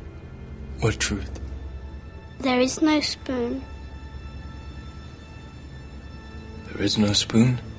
Then you'll see that it is not the spoon that bends, it is only yourself. Agora, se calhar, íamos atacar assim um, aquilo que, de facto, o elefante na sala, que são as grandes questões que abordam em filme, como eu comecei por dizer no início do programa. Eu acho que a trilogia Matrix deve ter feito correr mais tinta em academias e em universidades e em livros e não sei o que, tudo à volta de, de filosofia e, e de coisas desse género, que se calhar qualquer outro filme na história do cinema, porque, como o António disse, há, há alturas em que eles estão assim a despejar conceitos para cima das pessoas, ah, às, vezes, às vezes de forma mais subtil, outras vezes de forma menos subtil, mas há, um- há uma, uma quote muito, muito engraçada de um crítico de cultura e de um filósofo, que é o, o Zizek, eh, contemporâneo, que disse que o, o Matrix era um teste de Rorschach no que toca a, a ideologias filosóficas, em que qualquer pessoa consegue encontrar o que quiser, consegue ver tudo. Dá para ver todas as correntes filosóficas que existiram desde a Grécia Antiga até agora, porque lá está, aquilo é tão amplo que conseguimos destilar e extrair o que quisermos, portanto é um ótimo teste de Rorschach, até é ótimo para, para estudar as personalidades das pessoas, que é, então, qual foi a corrente filosófica que viste no filme? Hum, marxismo. Hum, tá bem, já estou a ver de onde é que vens. E tu, não sei o quê. Dá, dá para ver, de facto, eu achei, eu achei essa, hum, essa intervenção que ele fez muito interessante. Eu, não, não sei, eu, eu pessoalmente para me preparar para este, para este, para este programa estive a ler um livro fabuloso chamado The Matrix and Philosophy, ou The Philosophy and Matrix, já não sei bem o que é que vem primeiro, que foi editado por um professor de filosofia, que é William Irwin, e que com- compila, acho que são 20 ensaios de vários filósofos contemporâneos da altura, de 2002. Esse livro é só referente ao primeiro filme, que é o grande filme em termos das questões filosóficas, e que são ensaios que ligam, de certa forma, conceitos do filme, ou cenas do filme, com problemas filosóficos eh, da, da história. Não sei, quando vocês viram este filme, ou mesmo agora a rever, não sei o que é que sentiram assim, que era mais gritante. Portanto, vamos fazer aqui o vosso teste Rorschach. O que é que vocês identificaram assim, tal, se calhar como correntes filosóficas, ou como questões, ou como problemas? Qual acho que é assim, o problema mais gritante Deixa-? Deixa-me ser eu o primeiro a despachar isto, porque eu na altura não o conseguiria ter identificado com correntes filosóficas, porque filosofia não é o meu forte. Ahm, obviamente, depois de ler, é, torna-se óbvio, não é? Mas aquilo que será, em primeira instância, no primeiro contacto com a Matrix, eh, o mais óbvio será aquela questão da alegoria da caverna, não é? De- de- do contraste entre aquilo que será a percepção e a realidade e o que é que é a realidade e, e se as realidades estão, são, são feitas em função das nossas percepções ou não, de nós estarmos adormecidos para uma verdade, não é? Mas depois o que é que é essa verdade? Portanto, eh, isto, à, à minha forma, eh, da, da, minha forma muito pouco articulada filosoficamente, esses seriam aqueles que imediatamente, vendo o primeiro, exclusivamente, eh, vinham à memória, não é? Aquela questão de que quando não é antes de ser Neo, não é o como é que ele se chama o, o, o, Thomas, Tom, o Thomas Anderson. O Thomas Anderson é, é resgatado pelo Morpheus. Uh, aquilo que de repente ele tem é uma revelação, não é? Ou ele poder vir cá fora e deixar de ver só as sombras e poder ver uh, a luz, de certa forma. Exato, e depois é engraçado que, esse facto é um, esse é um dos, um dos grandes problemas que está lá representado, né? a própria alegoria da caverna, e que a própria alegoria da caverna levanta imensas questões sobre o que é a realidade, o que é o conhecimento, etc.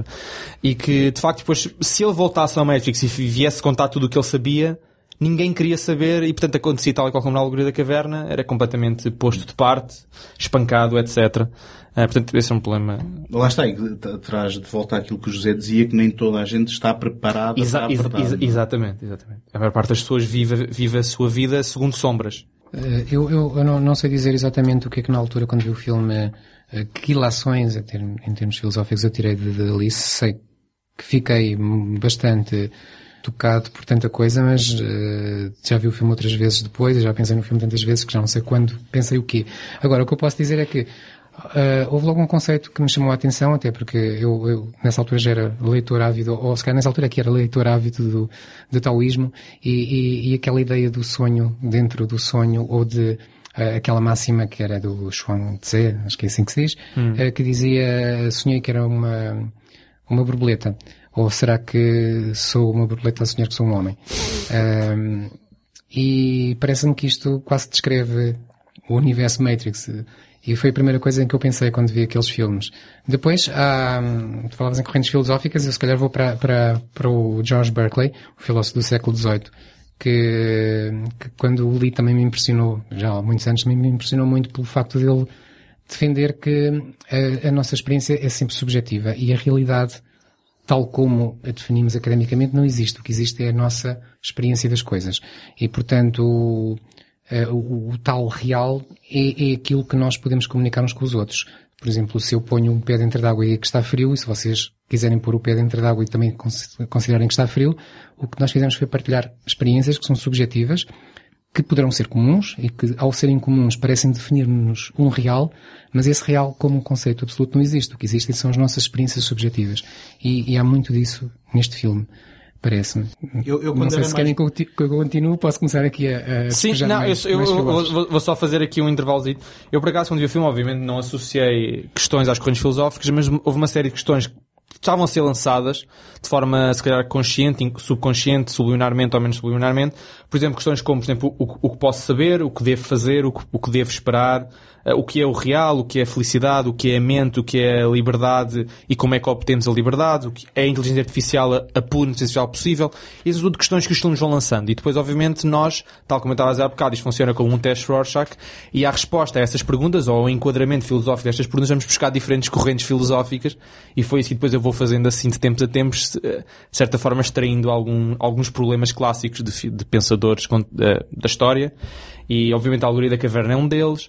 Eu gosto sempre muito de pensar que o Matrix era na verdade uma história recontada da vida, de certa forma, da vida de Sócrates, em que Sócrates é um Neo, porque tal como, tal como o Neo, Sócrates um, também tinha uns encontros assim com Oráculo, com Oráculo, que era o Delphi, e depois também havia uma certa intenção de revelar a, realidade que ele tinha para com a juventude de Atenas, e que depois foi julgado por isso. Portanto, a própria alegoria da caverna é muito baseada na própria vida dele. Ele, ele não só é julgado por ter corrompido a juventude de Atenas à realidade que ele via, como ele é condenado e morto por ter corrompido a juventude de Atenas para com esta verdade. Portanto, isso é tal como na alegoria da caverna. Portanto, é um homem que sai da caverna e depois quando volta, eles não só não acreditam como ainda o espancam. Como é que estás a dizer coisas que não, que não, que não são, que estás a corromper-nos, estás a alienar-nos. Portanto, a própria vida de Sócrates é, foi, de certa forma, a alegoria da caverna e eu gosto muito de pensar que isto não é a alegoria da caverna, mas é a vida de, do filósofo grego Sócrates, que se sabe muito pouco, só se sabe através dos escritos uhum. de Platão. E, portanto, eu gosto de pensar Dessa maneira, mas também há outros problemas, entretanto, que podemos olha, ir falando. Se, se falas do Sócrates, a primeira coisa que eu, eh, o, prime- o personagem que eu mais associaria a Sócrates nem sequer era o Neo, era o Morpheus. Porque, O Morpheus. se, se, como sabes, o Sócrates definisse a si próprio como uma parteira, alguém que dava Não, mas desculpa, eu queria dizer. Morpheus. Eu disse Neo, desculpa, estou trocado. Sim, o Morpheus, Então, claro. então eu calmo. Não, não, não, não, certo, certo, não, Morpheus, claro. O, o Neo era a juventude de, Atenas. Exato. Exatamente, sim. Desculpem. Quanto, ao- quanto ao Neo, eh, quanto ao Neo, eh, toda a gente tem associado até ao personagem de Cristo, não é? Ele Sim. próprio morre e ressuscita. E, Bem, e a iconografia no terceiro exato, mesmo é dava a dado, isso. é dado como, o- como Sim, Messias. sim, há aqui toda uma componente religiosa, não é? Claro que catolicista. Mas eu, mas eu, eu arriscava-me a dizer que eh, o filme eh, vai lançando questões eh, sem, às vezes, dar todas as respostas. Aliás, deixem-me dizer, se calhar sem nunca dar a- nenhuma das respostas. mas é assim não que as, as grandes Sim. questões.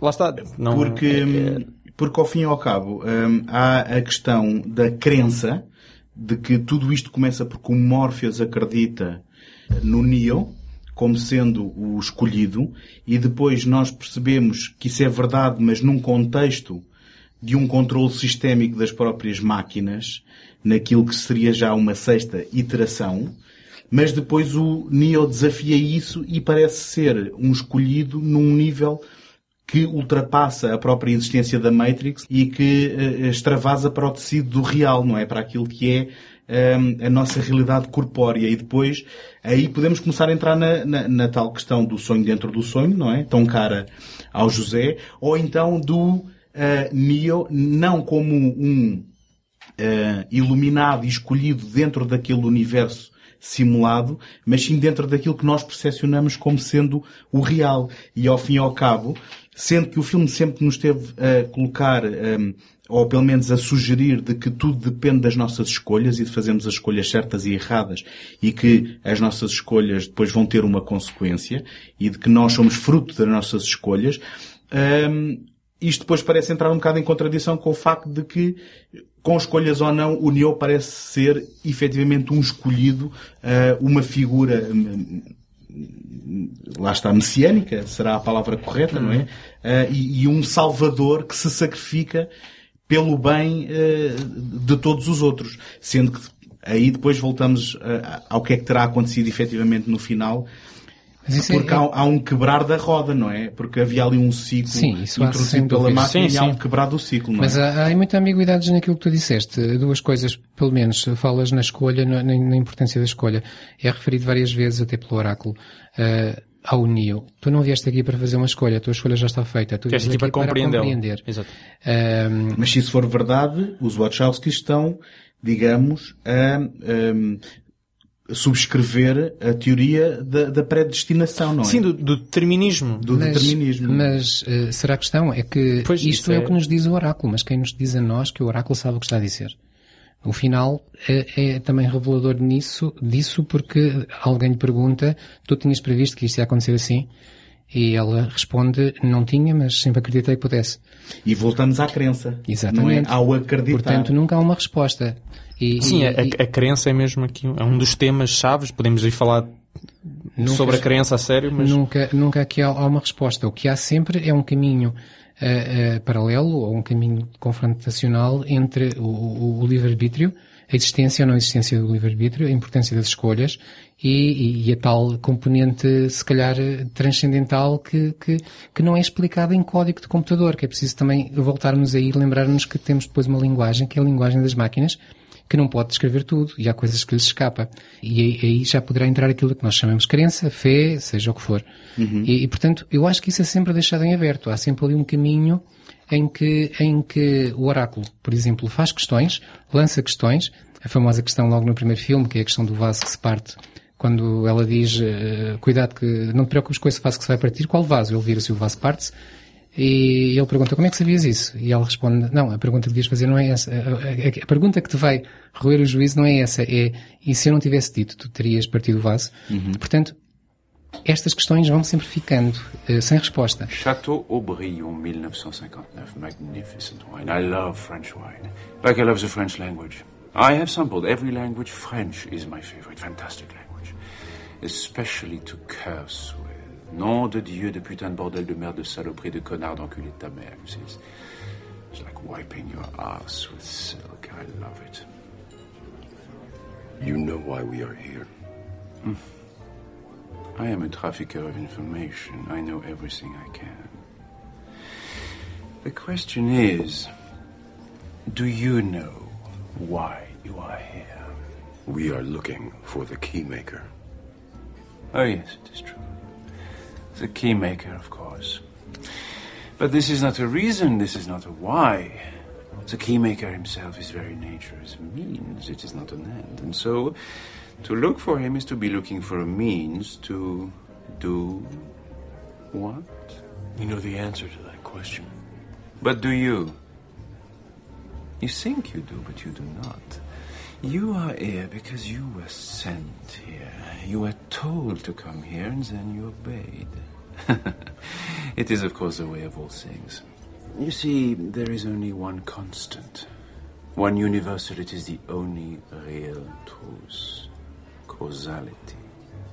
Action, reaction, cause, and effect. Everything begins with choice. No, wrong. Choice is an illusion created between those with power and those without. Escuta, e isso é uma, é, é uma mais-valia do filme, é porque também na vida real, na, no- na- nossa vivência, toda- todas estas questões ah, vivem num interno braço de ferro, não é? Agora, quando, eu- quando, quando estamos a pensar no texto do filme, quando o Neo, por exemplo, fica cego e vê aquela luz, no texto da narrativa, o que é que é isso, não é? Ah, o Eu Neo tenho, é, eu tenho é uma um resposta. É um Messias. Eu tenho uma resposta para isso, mas é só minha, atenção. Ok. Mas eu partilho, não se preocupem. Uh, que é o seguinte, quem nos diz a nós que tudo aquilo que nós estamos a ver, o, o universo a que, estamos, a que estamos a chamar real, em que é o tal confronto entre máquinas e os humanos acordados, não é ele próprio uma simulação de uma outra coisa. Exato, era... Pronto, o sonho dentro do, qual, sonho dentro do, do exatamente, sonho. não do é? qual o Neo poderá ter tido mais um pequeno acordar e, portanto, com isso ganho, ganho poderes. Isso leva-me àquilo a que eu, eh, de uma forma bastante presunçosa, chamei durante muito tempo a Matrix das pessoas pensantes, que era o Existence, do David Cronenberg. Exato, por Não é? acaso o, o, o Existence é, está muito relevante para Tem aqui. pouco isso. Mas eu, deixem-me só, eu, eu- eu tinha aqui um desafio para vocês e para vocês funciona também para, para os ouvintes. Eu, eu, queria, eu gostava de lançar três questões. Gritem bem alta Telefonem, resposta para... telefonem. Ah, telefonem, portanto, depois o António coloca o número dele. Roda Sim, o pessoal. o pessoal, exatamente. Não, mas então é, portanto, é válido para toda a gente, incluindo para os ouvintes, depois podem dar a resposta lá, via redes sociais, por exemplo. Acho que é, um- é uma boa, uma boa, uma maneira interessante de comunicar connosco. Portanto, a primeira é o seguinte, depois de tudo o que viram, investigaram, conhecem, etc., acham que existe uma escolha entre escolher a Blue Pill e a Red Pill? Ou seja, acham que se vos fosse colocada essa pergunta, se vocês teriam uma escolha ou a vossa resposta já estaria pré-determinada? E se acham que têm escolha ou livre-arbítrio, qual escolheriam? Esta é a primeira questão. Não precisam responder já. A segunda questão é, conseguimos separar o mundo do sonho do mundo real? O que é a realidade? Portanto, é derivado do que, o que é a realidade? E se é possível estarmos num estado de vigília dentro de um sonho? E por fim, a terceira pergunta é, o que separa os humanos das máquinas dos programas no Matrix? Podes repetir a segunda, desculpa, ainda estava a pensar na primeira. ok, ok. Portanto, se, se é possível separarmos o mundo do sonho do mundo real, ou seja, se temos noção quando estamos dentro do mundo do sonho ou dentro do mundo real, o que nos leva ao- à pergunta o que é a realidade, e se é possível estarmos num estado de vigília dentro de um sonho. Portanto, esta é a segunda pergunta, com algumas subperguntas, mas ao fim e ao cabo é uma grande questão. E a terceira é o que separa os humanos das máquinas no Matrix. No Matrix. Matrix. No Matrix, sim. Portanto, estas são, são, são três quem, questões. Quem queres lançar a primeira batata? Não, esta é- lança assim para o ar, é válido para todos, podem até não, não querer responder, tal como no Matrix, as, as respostas ficam no éter cibernético. Eu, eu acho E- que há, há tantos pressupostos para responder a É, isso. não, é isso. Isto não há uma resposta correta, não é? Mas olha, eu não há respostas certas nestas coisas. A É só é para debatermos. pergunta, eu acho que a tua primeira pergunta são duas perguntas diferentes. A uma delas eu penso que até já respondi, que é aquela do Red Pill ou Blue Pill. Eu acho que é a minha crença que a partir do momento em que nós sabemos que há uma escolha, que nós queremos fazê-la, até não sabermos, não nos preocupamos com isso. A partir do momento em que se, é, é a questão da porta. Se disserem assim, aqui nesta sala está ali uma porta. Mas tu não podes passar. A partir daí tu não consegues É pensar isso. noutra coisa. é- pronto, esta pergunta, dou já, dou já a minha resposta, depois o António pode dar a dele, é que a partir do momento em que sabemos que existe a possibilidade de Exatamente. saber mais, deixa de ser, uma, deixa de ser uma, uma, uma escolha. A escolha já foi feita, Exatamente. nós agora vamos é compreender a, a escolha, não é? Portanto, nunca, aquela, escolhes Red Pill ou Blue Pill, ninguém, perante essa pergunta, escolhe a Blue Pill. Escolhem sempre a Red Pill.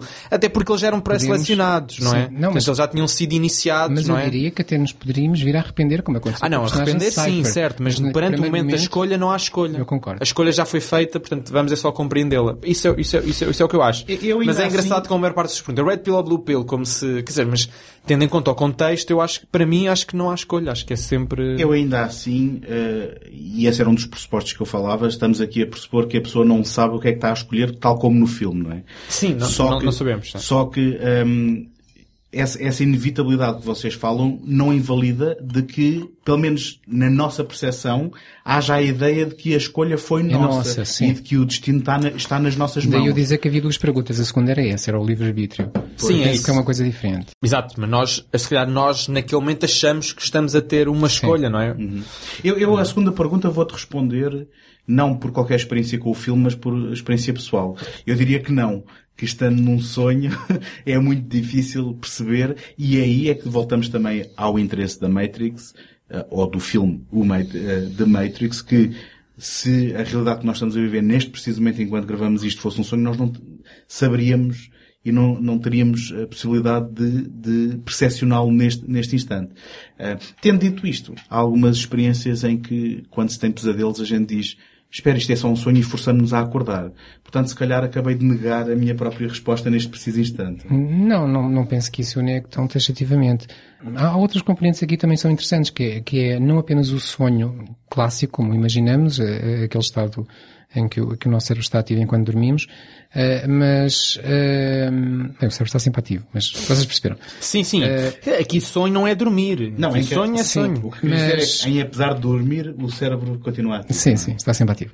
Mas eh, existem outras, outras formas em que cada vez se vai falar mal, mais que, é- que é a própria realidade virtual, eh, tanto no domínio dos jogos, ou, ou mais que isso até, cada vez Que é o começa- Matrix. O Matrix é uma realidade virtual, só que nós não temos noção que estamos lá. Eh, o é curioso que eh, cada vez jogam-se mais jogos coletivos de, de, de, de, de eh, aquele tem um acrónimo que agora não me lembro, o Massive Multi... Massive Multiplayer Online Game. Exatamente. Eh, jogos, jogos coletivos, que portanto é uma matriz que Só com regras... isto se tiveres menos que 30 anos. sabes? Provavelmente. Eh, Estou com 31, pronto, é assim. Eh, quando, quando, hum, e, e isto está-se a massificar, até fazendo trocadilho com a palavra, eh, isto está-se a massificar e, e as pessoas vivem como, como hum, numa espécie de avatares, eh, dentro daquele universo onde criam personagens e, e começam a ver os personagens e às tantas eh, eu já conheci pessoas que, que dizem que são mais elas próprias dentro daquele universo do que cá fora. Portanto, é- esta perversão No já- Japão já é possível casar-te com avatares. Ah, já há casos de casamentos em que, por exemplo, tens um ser humano, não é? E casa-se com uma personagem, por exemplo, de um anime. Ou uma personagem de um a dizer, videojogo. portanto, um casamento legal. Legal, legalmente. sim, reconhecido. Atenção, não é casamentos de. Agora vou-me casar com este boneco de videojogo. Sou eu, mas só eu e ele é que isto Exato, é oficial exato, entre exato. Não, é, é reconhecido. Sim.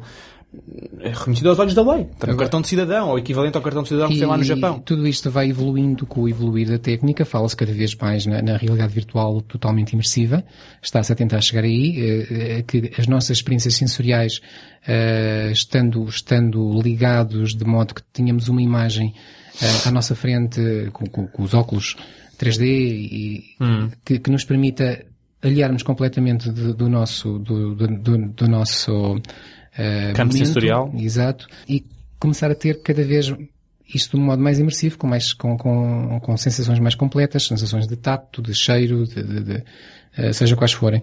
Eh, Se no dia em que isto for conseguido, até num- naquela seção em que nós ao virarmos a cabeça vemos o, o, o mundo à nossa volta, a perspectiva mudar também, como se estivéssemos nesse, nesse universo que estamos a simular, eu acredito que a confusão começa a ser muito grande e, e co- começa a ser difícil nós distinguirmos uma coisa da outra. Portanto, e, e- e já agora vou um bocadinho mais longe. Se nós acreditamos que daqui a 10 ou 20 ou 50 ou 100 ou 200 anos isso vai ser possível de um modo perfeito, por que não dizer que já estamos a ser vítimas dessas simulações? Eu vou tentar endereçar isso, eh, se calhar de forma tola, porque não sei se isso eh, terá resposta ou, ou se consigo contribuir com algo que seja relevante. Mas aproveitando também para trazer aqui uma parte mais charuposa dos Matrix, mas que eu acho que é essencial. Um, e que vem também no sentido de, daquela, daquelas correntes de pensamento que dizem que muito bem, eh, toda a nossa percepção do real é uma série de interpretação de estímulos no cérebro, mas há uma necessidade para o humano de algo que é mesmo real, do tátil, do, do, do físico. E nesse aspecto há momentos-chave no Matrix em que aquilo que é, e também endereçando a tua terceira questão, Tomás, que é um, a variável do amor. Do you remember?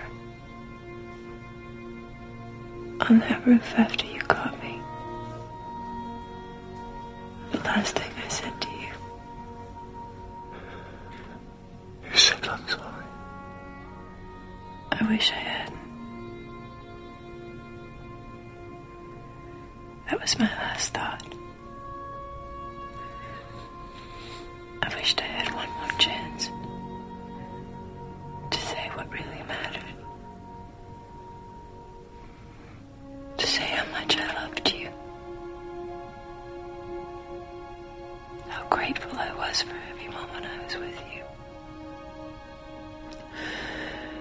But by the time I knew how to say what I wanted to, it was too late.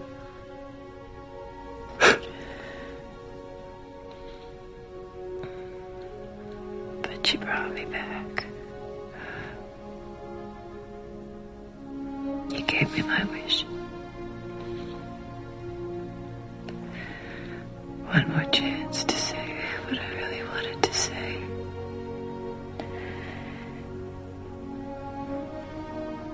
Kiss me. Once more. Kiss me. Eh, em momentos-chave no Matrix há eh, um, essa ligação entre duas pessoas, tanto dentro como fora, se não estou, se não estou enganado, não me deixem mentir, mas há momentos-chave em que é pela força do amor que se consegue uh, trazer outra pessoa à vida uh, e, e, que se calhar um, apresenta-se aqui como um elemento distintivo daquilo que será a experiência humana em contraponto com a experiência das máquinas. Eu não sei estás se... a responder à terceira pergunta do Tomás, não é? Pronto, e, e eu penso que sim. Uh, não sei o que é que vocês têm a dizer sobre isto. Se acham que é um ponto óbvio demais ou até um ponto uh, uh, quase nulo de tão evidente ou se não faz sentido nenhum. Não sei o que é que vocês acharão disto. Não, Momento não. de silêncio. Não, momento de silêncio, que estas coisas não, não é para ser disparar a resposta, né? Tem que se refletir um bocadinho. Não, Não, é eu acho, acho que pensaram em todas as perspectivas daquilo que o Matrix oferece. A do amor, ah, vamos ignorar esta. O amor. Não. O amor, o que é isso? Não, mas para cá essa, essa do amor, eu estava agora. Eu tirei um apontamento que achei, bastante belo, que se passa no terceiro filme, logo no início do terceiro filme, na Matrix Revolutions. Portanto, o filme abre e o Neo está preso naquela paragem de metro entre os dois mundos, entre o mundo real, o pseudo-mundo real das máquinas, e o Matrix. E ele tem assim uma breve conversa com, com um programa que lá estava, estava lá com uma criança e tudo, e a certa altura estão a falar do amor. Que, lá está, que, o Neo diz-lhe, está bem, mas nós humanos conseguimos sentir o amor, conseguimos ter sentimentos, etc, etc, etc. E esse personagem responde-lhe assim, vou ler em inglês, pronto, depois já podemos fazer uma tradução se for necessário. Portanto, que, não, eu vou traduzir, portanto, que, que que o amor não é necessariamente uma emoção humana, que não é um sentimento, é apenas uma palavra. Eh, o que realmente importa são as ligações que essa palavra implica. E eu, eu gostei muito disso. Porque isto basicamente mostra que aquilo que nós dizemos, bem, isto, isto é válido para, para tudo, não é? Mas a linguagem, aquilo que nós dizemos que uma palavra é, não, não significa nada. Portanto, se eu disser agora 3, número 3, o número 3 não significa nada. Nós é que criamos uma associação na nossa cabeça, não é? Que o número 3 corresponde a quê? A três objetos quantificáveis iguais. E é isso que o 3 significa. O amor tem outras implicações porque é o conexões e ligações que nós fazemos. Portanto, em teoria, quer dizer, se ligações que nós fazemos são, são possivelmente computacionáveis. E era isso que o, e é esse diálogo era isso que estava, acho que estava ali em causa, era isso, que aquilo que nós chamamos emoções, que achamos que é algo nosso e da intuição e etc., é isso porque corresponde a uma série de conexões que nós ainda não compreendemos que existem. E portanto não conseguimos racionalizá-las. Mas que é possível que as máquinas consigam compreender essas conexões e, portanto, emular essas conexões e desenvolver, desenvolver aquilo que chamamos emoções. Porque tudo o que nós dizemos que são palavras não são nada mais nada menos que coisas quantificáveis e relações entre essas coisas quanti- quantificáveis que nós podemos ainda não ter compreendido o mapa geral dessas relações, dessas conexões, mas esse mapa existe. Se calhar as máquinas compreenderam. De facto, isto Mas vai, eu- de acordo, vai de acordo à terceira pergunta, mas desculpa, António, antes de eu continuar, pode, pode interromper, força diz. Não, eu- eu- o que eu ia dizer é que, na minha percepção, aquilo que o Matrix Reloaded te diz através da, da personagem da Persephone, a mulher do Merovingian, Sim. é precisamente que as máquinas não têm essa capacidade, sejam elas ligações ou não, ou sejam elas apenas um conceito abstrato que é traduzido numa palavra Sim, como todos os outros. estas, est- estas podem não ter esse, essa capacidade do amor, mas não quer dizer que na, quer dizer, esta pergunta e depois é transversal a, uma- a um canon da ficção científica. Há filmes de ficção científica que se preocuparam com isso, por exemplo, o Inteligência Artificial, não é? O Inteligência Artificial Do Steven Spielberg. do Steven Spielberg, não é? Portanto, é- o, o David tem essa capacidade. Porquê?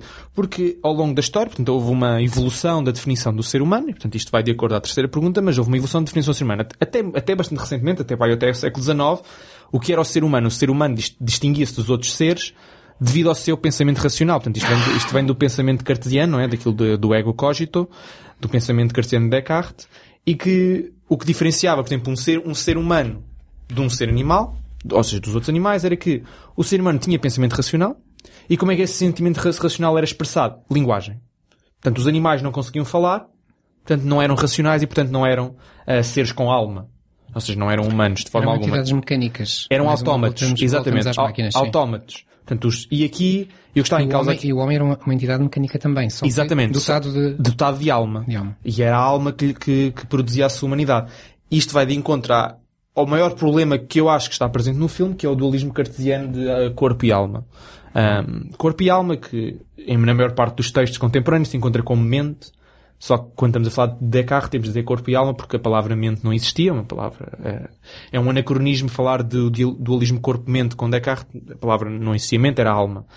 Um, mas eu acho que esse é o, para mim é o maior, o maior problema filosófico que eu vejo presente e plasmado no Matrix é esse dualismo do que é que é o corpo, o que é a alma, é o que é que nos separa, portanto, das máquinas, portanto, é o facto de não termos corpo, é o facto de termos uma alma, onde é que se localiza a alma, o que é que a alma providencia. E há algo ainda é- anterior a isso, eu diria eu, que é o próprio, a própria definição daquele universo, que é eh, apresenta-nos o corpo humano, quase de uma maneira cartesiana, como uma máquina que produz energia. Exatamente. E da qual depois é é, é extraído, de certo modo, é extraído a alma ao, ao acordar as pessoas. E ao- ao- não é extraído, né? é exatamente o contrário. É colocada lá a alma dentro quando se acorda as pessoas.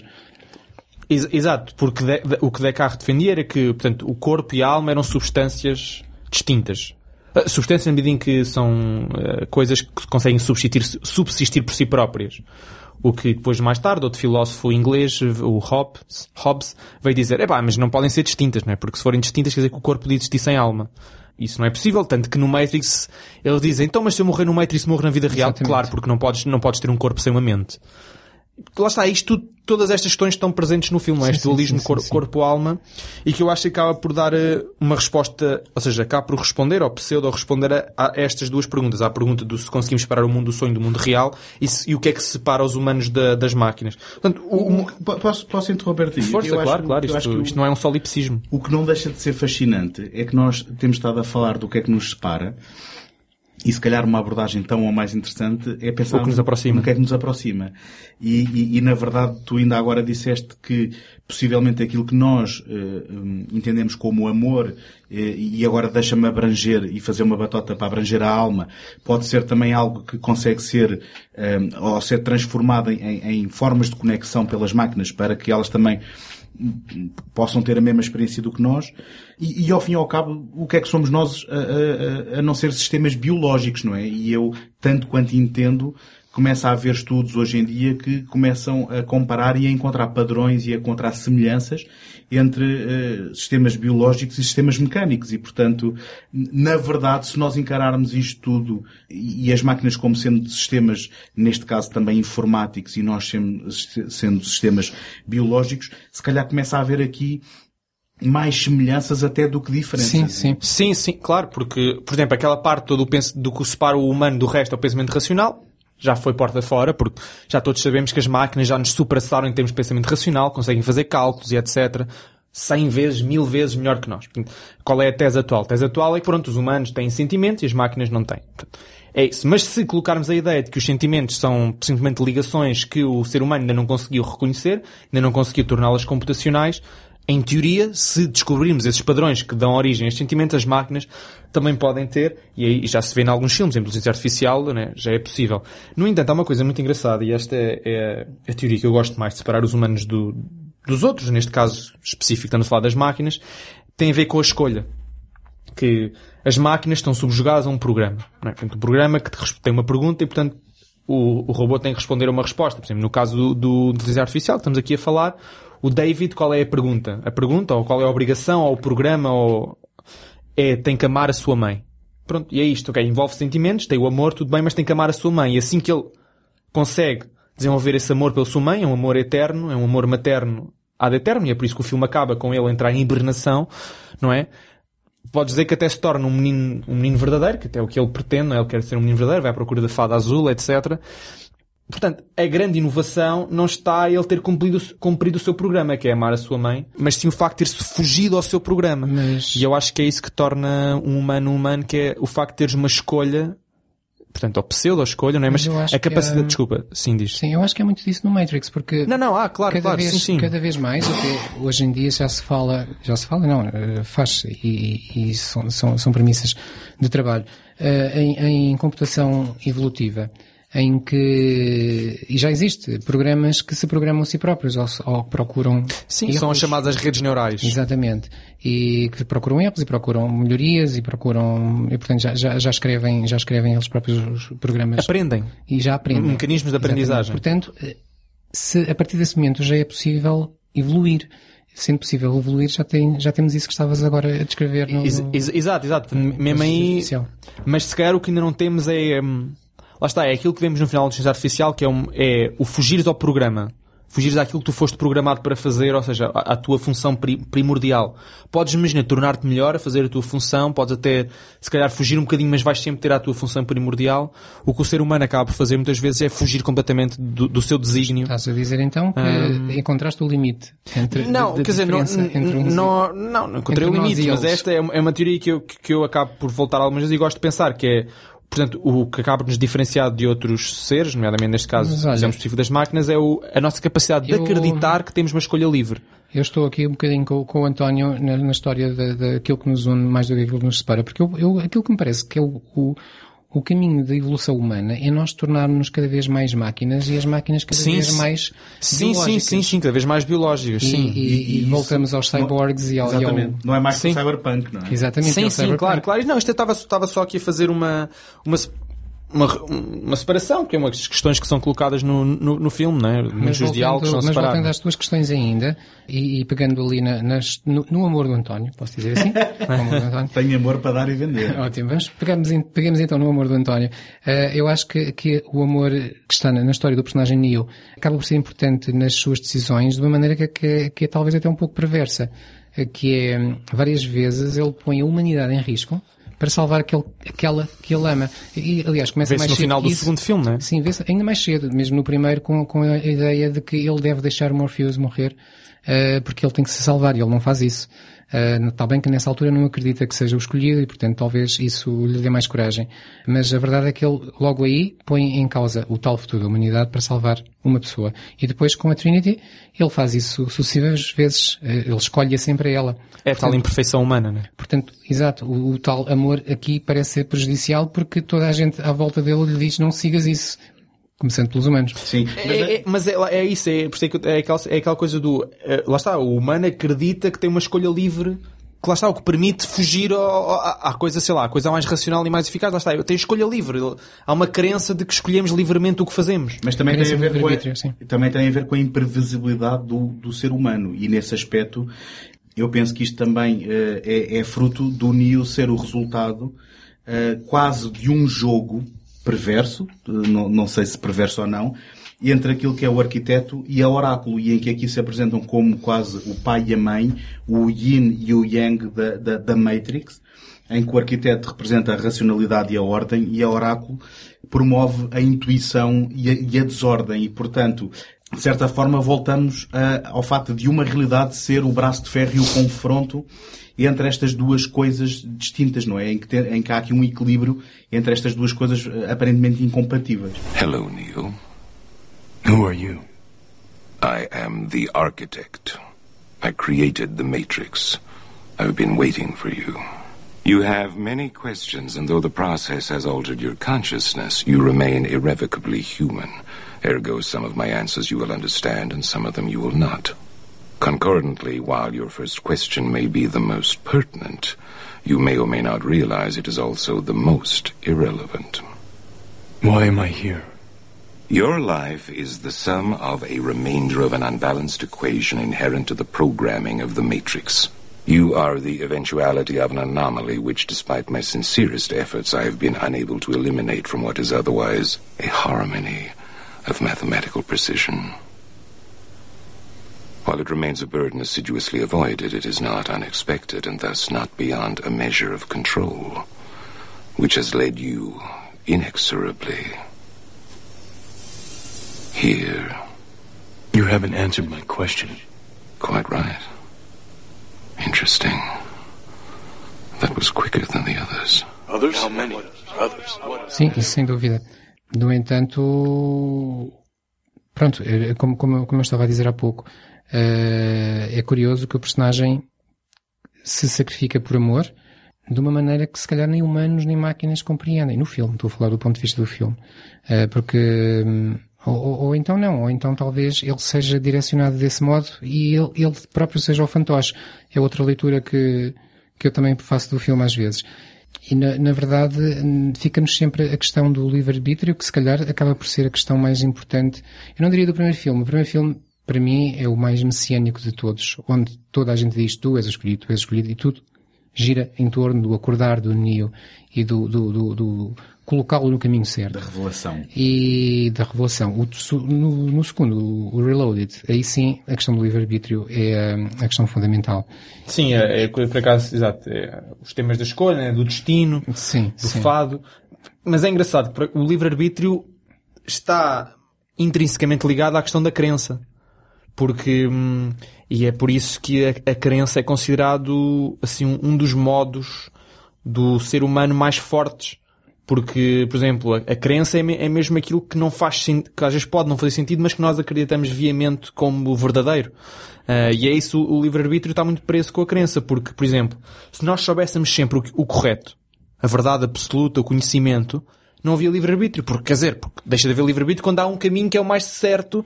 Quando e... só há um caminho. Exato, quando só há um caminho. Exatamente. Portanto, a crença, ou seja, existe livre-arbítrio porque existe crença. E a crença e o livre-arbítrio estão aqui numa pescadinha de rabo na boca e é isso que permite, lá está, esta lateralidade e esta amplitude de escolhas ou de pseudo-escolhas que o ser humano tem que é relacionado com a crença. E, e a Praça Crase é engraçado que há muitos pensadores de, de epistemologia, portanto, do conhecimento, nomeadamente pensadores como Kant, que diziam mesmo que a crença era o, era o modo mais alto de epistemologia, porque era aquele que nos permitia fazer mais. Portanto, apesar da crença, não é? Portanto, é um, é um tipo de conhecimento que é uh, particularmente objetivo, não é? Portanto, nós acreditamos que é mesmo assim, mas é universalmente subjetivo. Portanto, eu posso acreditar numa coisa e tu acreditas noutra. E é engraçado que o conhecimento é aquilo que é o universal e objetivo para todos, não é? Porque 2 mais 2 é igual a 4, pronto, é isso. E é assim.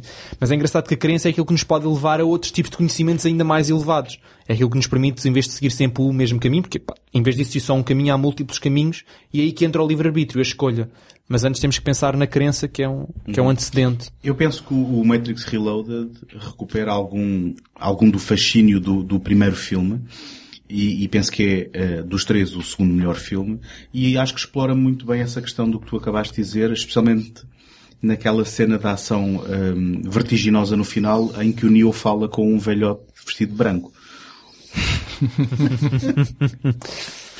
eu só tinha que dar a minha farpa para o facto de que um filme de ação que, que consegue ser emotivo e que consegue apresentar esse tipo de, de questões e, e de, de, levantar narrativas que nos deixam suspensos do que é que acontecerá a seguir e o que é que aconteceu, consegue tropeçar tão fortemente na reta final com uma cena que é, é uma, aquilo devia ser uma cena de ação. É uma montagem, precedida de uma conversa entre duas pessoas em que um deles está a tentar ser o mais críptico possível, ou então eh, dirigir-se a quem, não, a quem não estuda vamos, filosofia. não, não vamos também dizer que os filmes são perfeitos. Pronto, António, tu querias que nós disséssemos, mas não vamos dizer. Não, e é óbvio. claro. Eu, eu sinto, já agora, pegando um bocadinho nesta, nesta Era só ideia, para trazer isto de volta também eh, para a análise para- cinéfila. Eu, eu, eu sinto que realmente o segundo e o terceiro, se calhar, são, são filmes demasiado, se, se calhar têm poucas ideias ou pouco, ou pouca coisa a acontecer para, quer dizer, há muita coisa a acontecer em termos de ação, eu sei, mas se calhar podiam ser comprimidos num filme só, porque já há ali muita, muita hum, paixão dos Wachowskis por si próprios e por aquilo que estavam a fazer. E, Demasiado enredados no seu próprio mito. Exatamente, eu, eu, eu concordo que sim.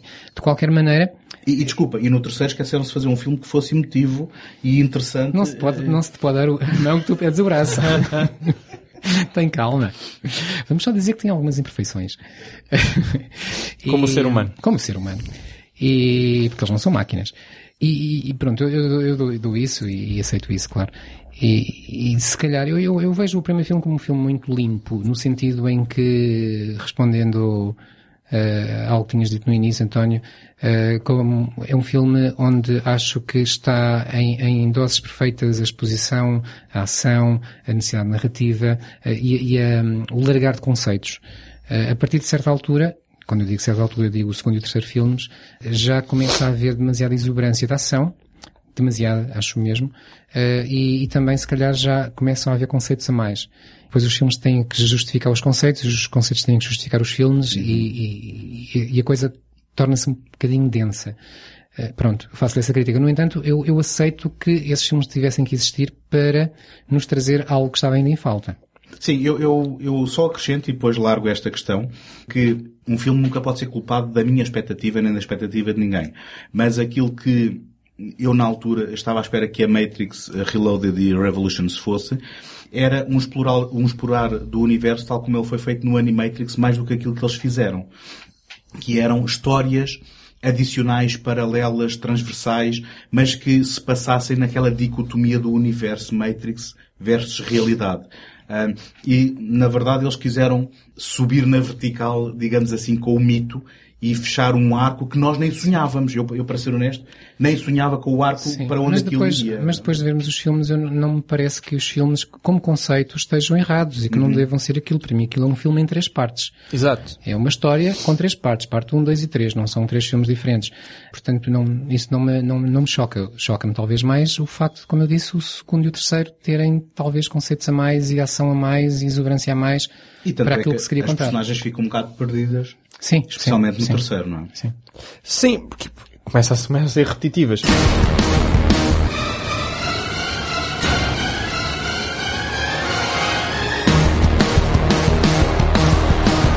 Quero só lançar um último desafio. Este não é mesmo para responder aqui, não vale a pena estarmos a entrar nisto porque é um problema muito complicado, mas que acho que é muito relevante e raramente vejo referido e associado ao Matrix, mas que acho que é muito relevante neste, relacionado com este acordar, com este o mundo real, do mundo dormir, etc. E que, e que é o seguinte, portanto, o, o, problema foi lançado por um pensador, filósofo irlandês do século XVII, uh, chamado William Molyneux, e o problema é o seguinte.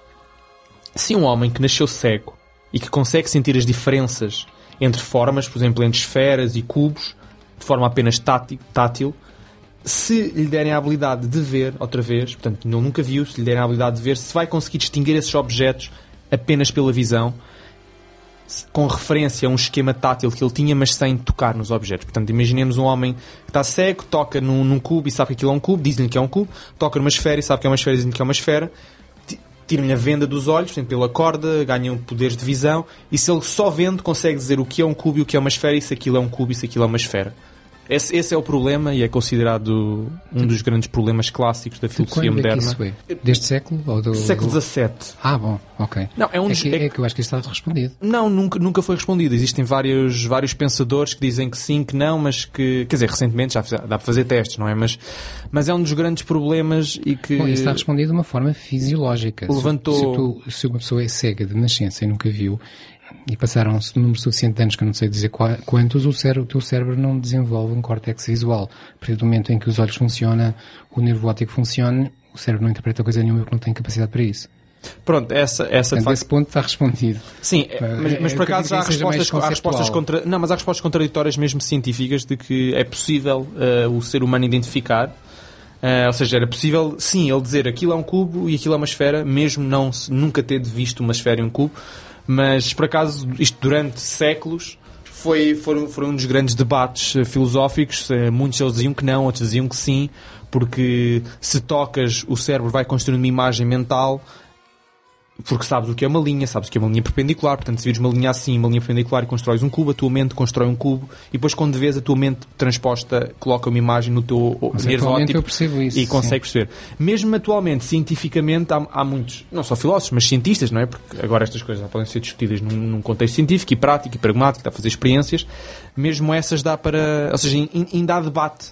Porque, pronto, ainda não, acho que nunca se fez isso um teste num humano, portanto, ainda continua a ser conceptual. Humanos não, mas em animais já se fez. Em animais já se fez? Já se fez. Pronto. Ah, não, não sabia, mas em em humanos nu- nu- nunca se fez e há. Eu conheço quem fez. Ok, isso é fixe. Mas há Não é respostas. muito fixe. Não? Não. Pois, o por- para o animal não foi. Pois, exato, pois, acredito. Pronto. Mas nunca se, nunca se fez num humano e mesmo assim, pronto, a última, a última informação que eu tinha tido a nível da comunidade científica é que ainda não se estava completamente assertivamente decidido se era possível ou não, porque depois houve imensos eh, contribuições filosóficas de pensadores contemporâneos como Wittgenstein, etc., que diziam que, que afinal sim é possível, porque lá está, porque nós sabendo que é uma linha reta e por conceitos, por construtos, construtos abstratos, conseguimos obter uma imagem representativa e objetiva de- do objeto. Mas eu acho que isto é muito interessante no que toca ao Matrix, porque ele, ele, ele teve a vida toda sem usar nada. Portanto, quando Sim, ele sim, sai, sim, portanto, quando ele sai, será que ele, conseguia dizer, então, conseguia pegar nas coisas sequer? Porque, ele- porque eles o que eles fazem, eles, eles quando, quando ele acorda, eles só estimulam os músculos. Mas quer dizer, mas devia haver todo um período de adaptação em. Não é só em andar, porque andar é biológico, mas em agarrar na força que aplica, né? Porque, é o- por exemplo, o problema com os robôs. Um dos grandes problemas da robótica contemporânea é a força que se aplica aos atuadores do- do- dos robôs. Portanto, medidores de. Por exemplo, eu agarrar esta garrafa de plástico e esmago. Obrigado.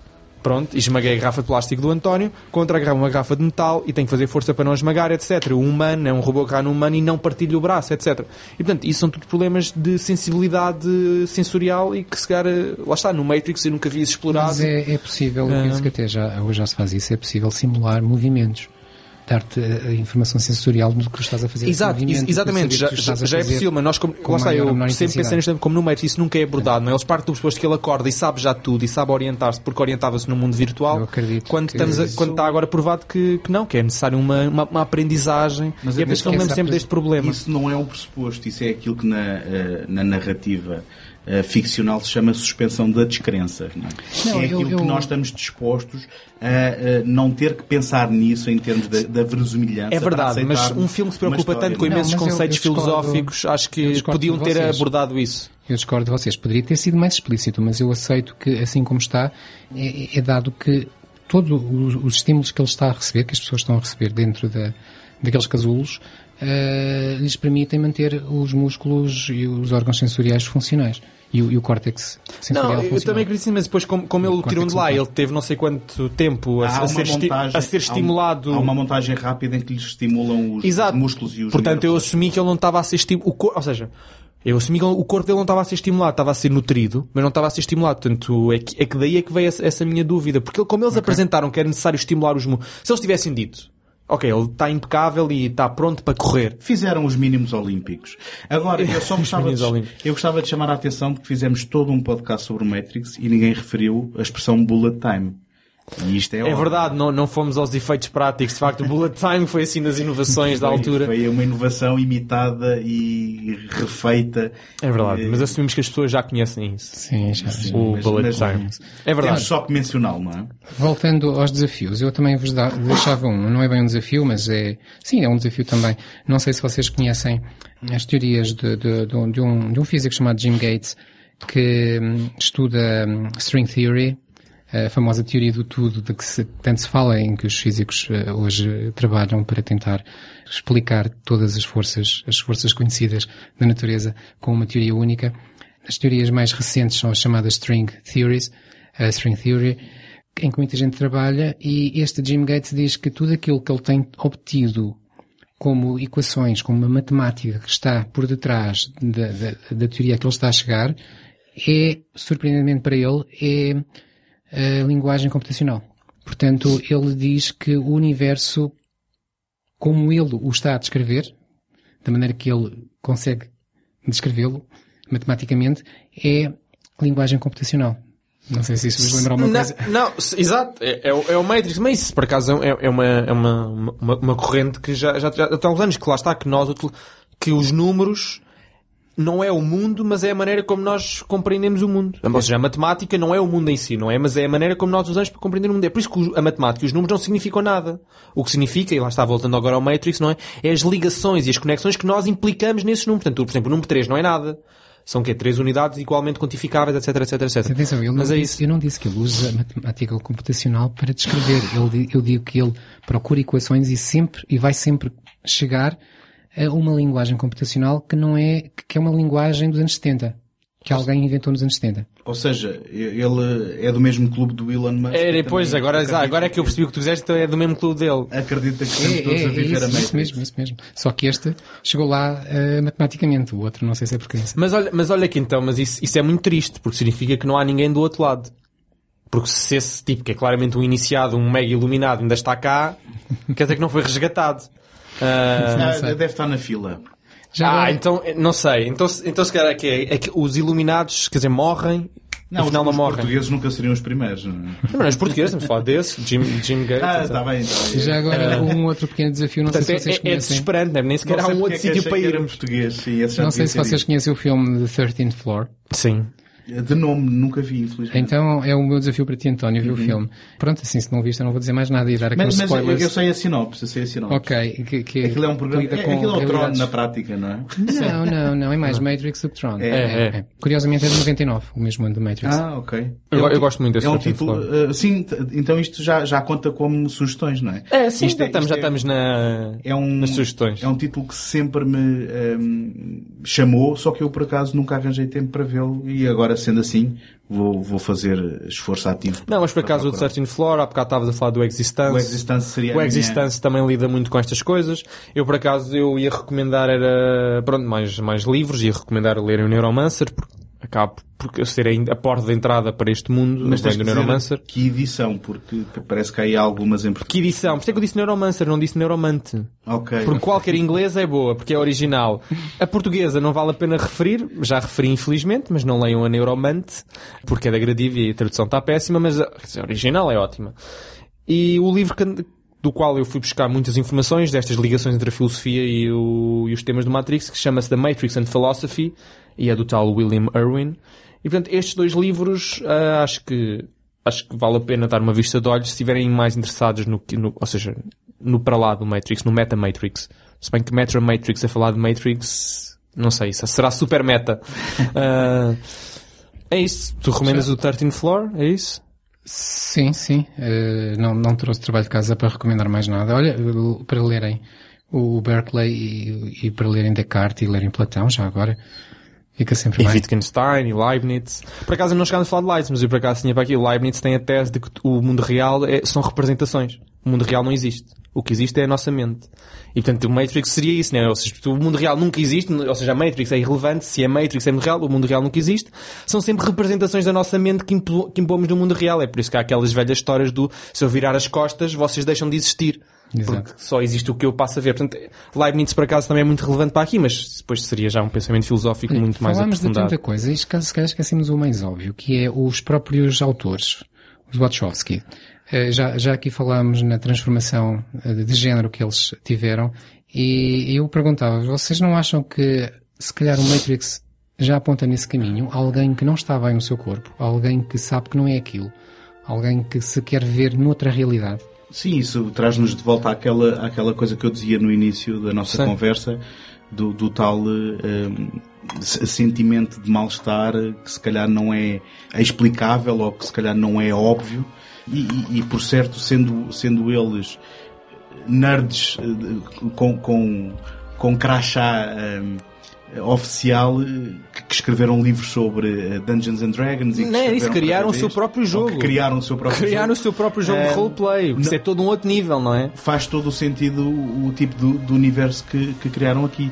Eh, Sim, por acaso isso não. E por acaso nós nunca pensámos, não é?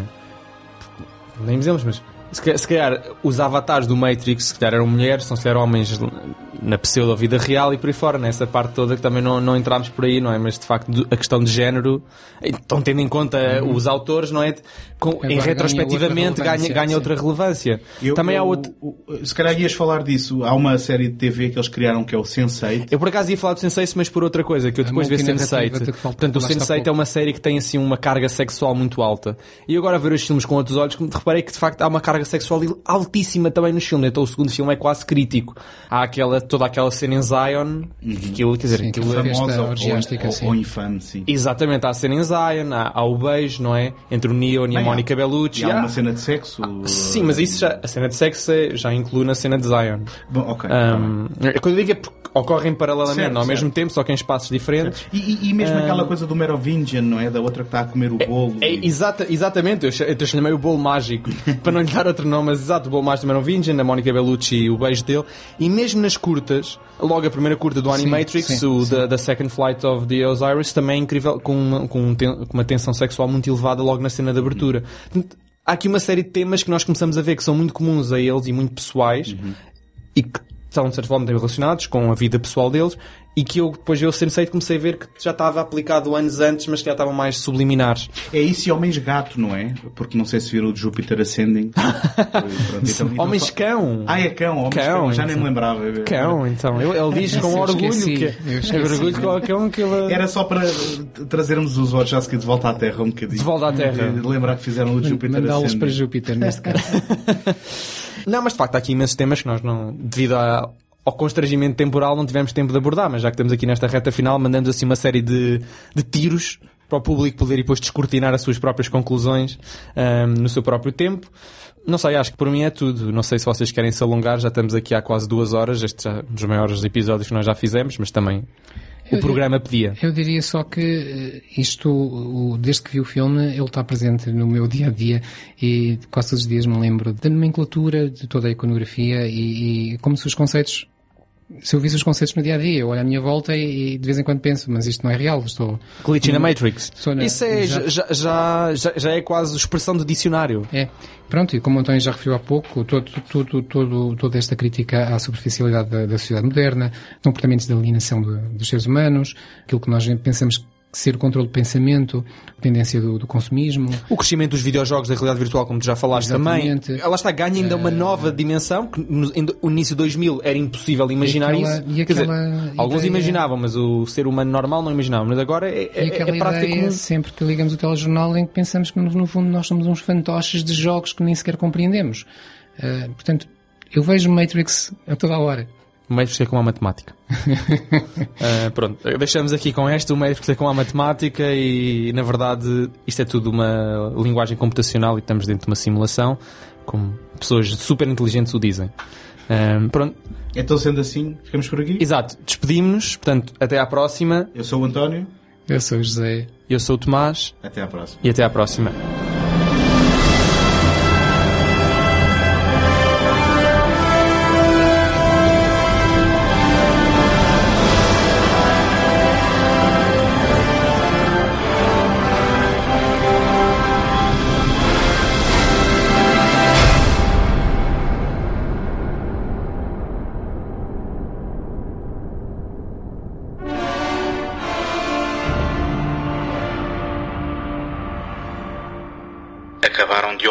Episódio de Universos Paralelos, um programa mensal do segundo take. Apoiem o trabalho do Tomás em imaginalta.net, do José em ajanelaencantada.wordpress.com e do António em segundotake.com, onde também podem subscrever este podcast. Dentro de momentos, a emissão voltará ao normal.